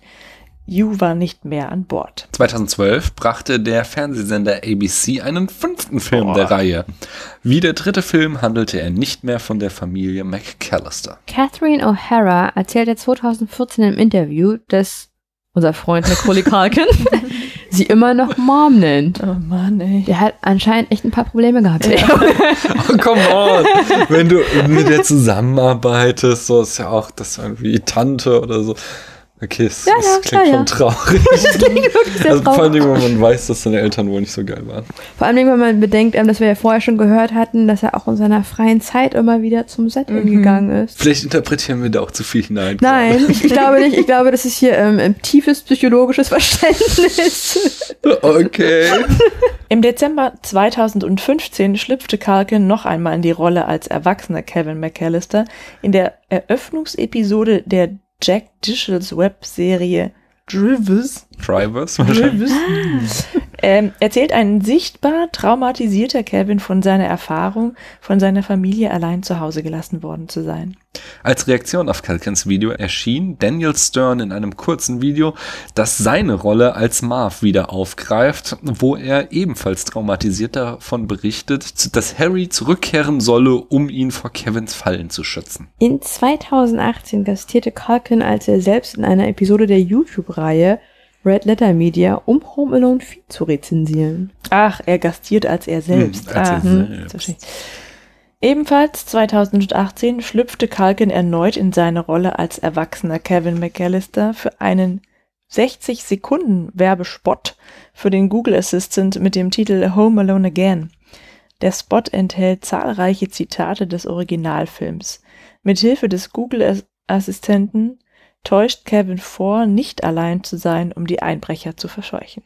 Das finde ich tatsächlich witzig. Mhm. Müssen wir schauen, das war echt gut gemacht. Im August 2019 kündigte Disney an, die Reihe äh, für Disney Plus zu rebooten. Der französische Filmemacher René Mansour drohte 20th Century Fox mit Klage und behauptete, dass Home Alone seinen 1989er Film Père Noël kopiert habe. Sein Film war ein Thriller, bei dem ein Junge, der an Heiligabend allein zu Hause gelassen wurde und um sein Übel, um sein Überleben kämpfen musste, weiter um sein Übel, ähm, um sein Überleben kämpfen musste, wenn ein Eindringling einbricht. John Hughes seinerseits behauptete, Mansours Film noch nie gesehen oder gehört zu haben. Das Studio lehnte eine außergerichtliche Einigung ab. Ich konnte allerdings nicht herausfinden, ob Als es ich je. Okay. Also ich konnte nicht herausfinden, ähm, was daraus wurde. Ich habe aber einen, also ob es je zu einem Prozess kam, ich habe aber einen Artikel gelesen, ich glaube von der New York Times auch, in dem es hieß, dass solche Fälle selten vor Gericht landen, da der, Plag äh, der Vorwurf des Plagiats im amerikanischen Recht sehr schwer zu beweisen ist. Chris Columbus verwahrt den Schlitten, den Kevin benutzt, wenn er die Treppe hinunterrodelt, in seinem Büro. Die gesamte Besatzung, nee, Besetzung hat darauf unterschrieben. Alle, die das Haus besetzt Ich wollte haben. gerade sagen, für die Besatzung trifft eigentlich ganz gut. Den Film zu gucken ist eine Weihnachtstradition in Polen. Seit 1990 wird er jedes Jahr an Weihnachten zur Primetime im Fernsehen ausgestrahlt. Beispielsweise sahen ihn 2011 über 5 Millionen Zuschauer und er ist damit die beliebteste Show, die während der Weihnachtszeit in Polen ausgestrahlt wird. Ich mochte Polen immer so gerne. Jetzt nicht mehr. Ich weiß nicht, gerade eben stelle ich. Ähm, Ich denke, das hat viel auch mit diesem 1990 Wende und amerikanischer Film, dass das einfach so sehr viel Nostalgie ist. So, aber du? ich komme doch auch aus dem Osten. Das ist jetzt nicht Polen, aber ich meine, ich bin ja quasi neben der polnischen Grenze groß geworden. Ja, aber es, du bist ja auch noch ein paar Jährchen jünger, aber ich kann mir vorstellen, dass wenn du halt, dass das halt so ein Film ist, den eine vielleicht der frühen Filme aus Amerika, die dann auch in Polen gezeigt wurden, und zwar ja wahrscheinlich dann auch da ein großer Erfolg. Und dass da deswegen so eine Nostalgie mit verbunden ist. Vielleicht der erste Weihnachtsfilm, der auch da lief, aus Amerika manche. Es gibt ja großartige osteuropäische Weihnachtsfilme. Wenn sie, der kam 1990 raus? Hast du gesagt, ne? Vielleicht 1991 dann erst in Polen. Mhm. Also damals waren die. Dann hat man auch schon so langsam länger. vielleicht einen Fernseher gehabt. Hm. Obwohl 1990 kam er raus, da kam er erstmal im Kino. Ja. Aber Kino dann Jahre später. Aber okay. ich kann, also ich, damals war es nicht, ja nicht unüblich, dass die Filme auch in Deutschland irgendwie drei Monate später kamen und dann war es ja in Polen vielleicht auch ganz ähnlich. Naja. Spannend auf jeden Fall. Ja. Es gibt eine urbane Legende, dass Elvis Presley, der 1977 starb, in diesem Film ein Cameo hat. Die Elvis-Lebt-Verschwörungstheoretiker behaupten, dass der bärtige Mann, der im Hintergrund der Szene steht, in der Frau McAllister den Schalterbeamten anschreit, kurz bevor sie John Candy trifft, Elvis ist. Der King lebt. Kommen wir zu Preis- und Bestenlisten, beziehungsweise eine. Home Alone steht auf der Liste The 10 Best Christmas Movies aller Zeiten des Magazins E. Oder E. E. Kennt man das? Nee. das ist schon eine ziemlich armselige Bestenliste und Preise, die abgesandt. Aber zitiert wurde häufig. Zum Beispiel von den Simpsons, March on the Lamb. Da sagt Homer, Bart und Lisa sollen ohne Babysitter zu Hause bleiben und ähm, es würde wie in Home Alone sein, wenn dann Einbrecher kommen würden. Ja, dann würde es eine humorvolle und unterhaltsame Situation geben. Sehen das ist Good Parenting. Ich sehe schon, ja. In Die Simpsons, The Bart Wants What It Wants, sagt Mo, Some people say I look like Macaulay Culkin. Und dann macht er den Kevin-Schrei. Ah, guck mal, ich glaube, du hast eben Mr. Culkin richtig ausgesprochen. Klang ziemlich gut. Glaubst du? Ich habe keine Ahnung, es ging schnell. Also es gibt noch einmal eine Referenz bei den Simpsons, nämlich in der Folge Double Double Boy in Trouble von 2008 tritt dann noch einmal McHughley Culkin auf, der die Schreibpose macht. Und Regisseur Sam Mendes sagte, dass er sich beim Showdown für James Bond 07 Skyfall aus dem Jahr 2012 bei Kevin inspiriert habe. James präpariert dort sein Anwesen gegen einen Angriff und wehrt eben jeden anschließend ab. In The Disaster Artist von 2017 sagt Greg, dass Kevin ihn dazu inspiriert habe, Schauspieler zu werden. In Us von 2019 überlegt die Familie, was sie gegen den Doppelgängerangriff tun können. Der Vater schlägt vor, sich wie in Home Alone zu verbarrikadieren. Die Mutter sagt, You did not say Home Alone. Und die Kinder fragen, What's Home Alone? Okay. Anyway, wir haben noch eine letzte Frage, bevor Paula endlich ins Bett darf. Und zwar auf einer Skala von 1 bis 100 Punkte. Oh, jetzt wird spannend. Tabu. Oh, direkt Jetzt Nackenmagen wird's gegen. Wie viele Punkte bekommt der Film von dir? Von 1 bis 10. 100. Ah, von 1 bis 100. Ja, ist wie 10, muss nur eine 0 dranhängen. Tatsächlich wird es auch genauso enden.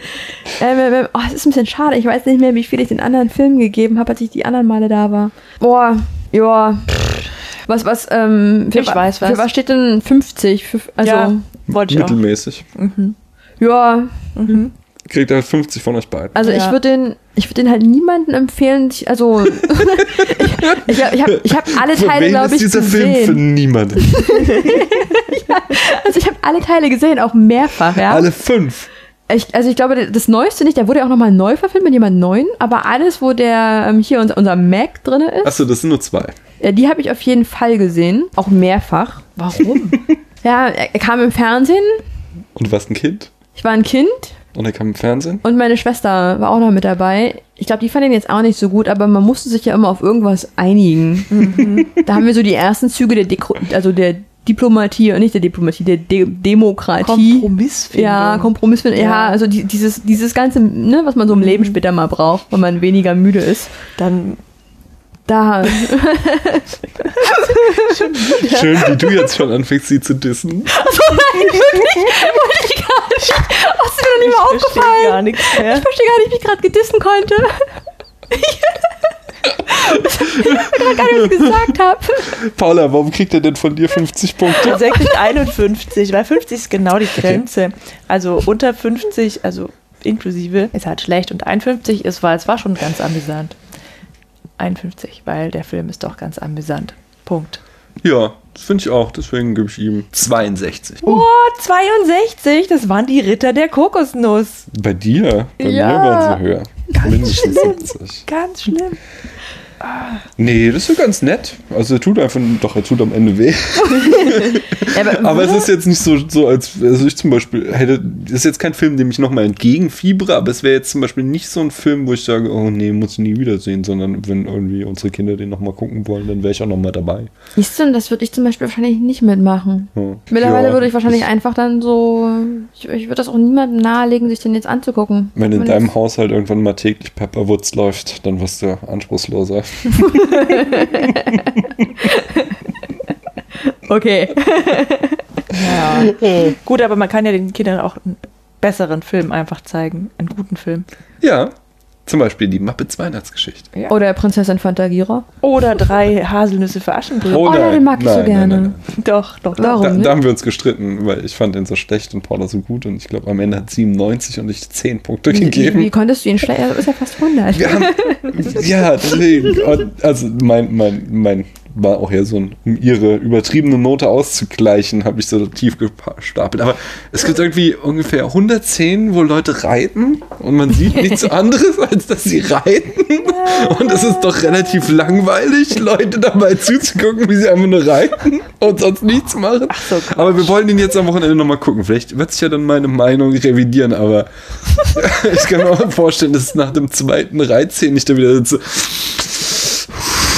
Ah, denk an die böse Stiefmutter mit dem batman Es gibt, es gibt gute Aspekte, auch so am Ende, wenn die da, ich weiß, ich kann mich nicht mehr genau erinnern, aber der Showdown, der war auch spektakulär. Daniel, wir reden schon wieder über einen anderen Film. genau, deswegen Ja? lass uns doch nochmal. gibt's ja, da gibt es ja eben schon eine Folge Genau, von. lass ja. uns nochmal allen Leuten danken, dass sie bis hierhin zugehört haben. Mhm. Ihr dürft uns gerne irgendwie weiterempfehlen, Rezensionen schreiben und so weiter. Aber vor allem Dingen danken wir Tabu. Ähm, was wir gar nicht gesagt haben, Tabu hat sich dieses Jahr selbst eingeladen und es sind mir die liebsten Gäste. Weil wir haben sie die ganze Zeit. Leicht peinlich berührt. Nein, nein, nein, das ist total Daniel ist spitze. heute irgendwie auf Krawall. Nein, das, subtil. das war doch ein Kompliment. Nein, nein, wir haben Tabu immer die ganzen letzten Jahre eingeladen und dieses Jahr im Ist ganzen freiwillig Stress. zu uns gekommen? Genau. Sie- Wir haben sie immer gezwungen bisher und jetzt hat sie selbst auf unserer Weihnachtsparty, wo sie ja hier auch schon war, also sie ist ja ein gern gesehener Gast, eine sehr gern gesehene Gästin hier. Die übrigens bei diesem Besuch das erste Mal in die Küche geschafft hat.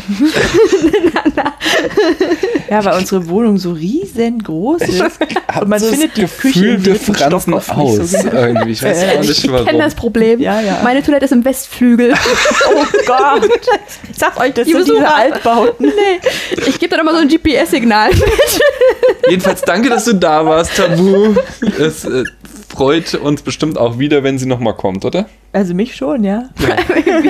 Da, dafür, wie viel wir heute gelacht haben, obwohl du so müde warst. Ja, ja. Das war ja spektakulär. Von daher, ich glaube, jetzt sagen wir einfach nur noch Tschüss, oder? Ja. Habt ihr noch was zu sagen? Frohe Weihnachten. Frohe Oh, natürlich. Frohes neues Jahr. Frohe Ostern. Cool Rutsch. Ja, also, vor, also du kannst das sagen, weil wir werden ja hoffentlich vor Ostern noch mal was veröffentlichen. Ferien. Richtig. Wir hören uns wieder bis zum nächsten Weihnachten.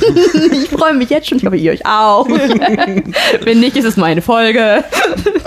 Oh. Ja, ja.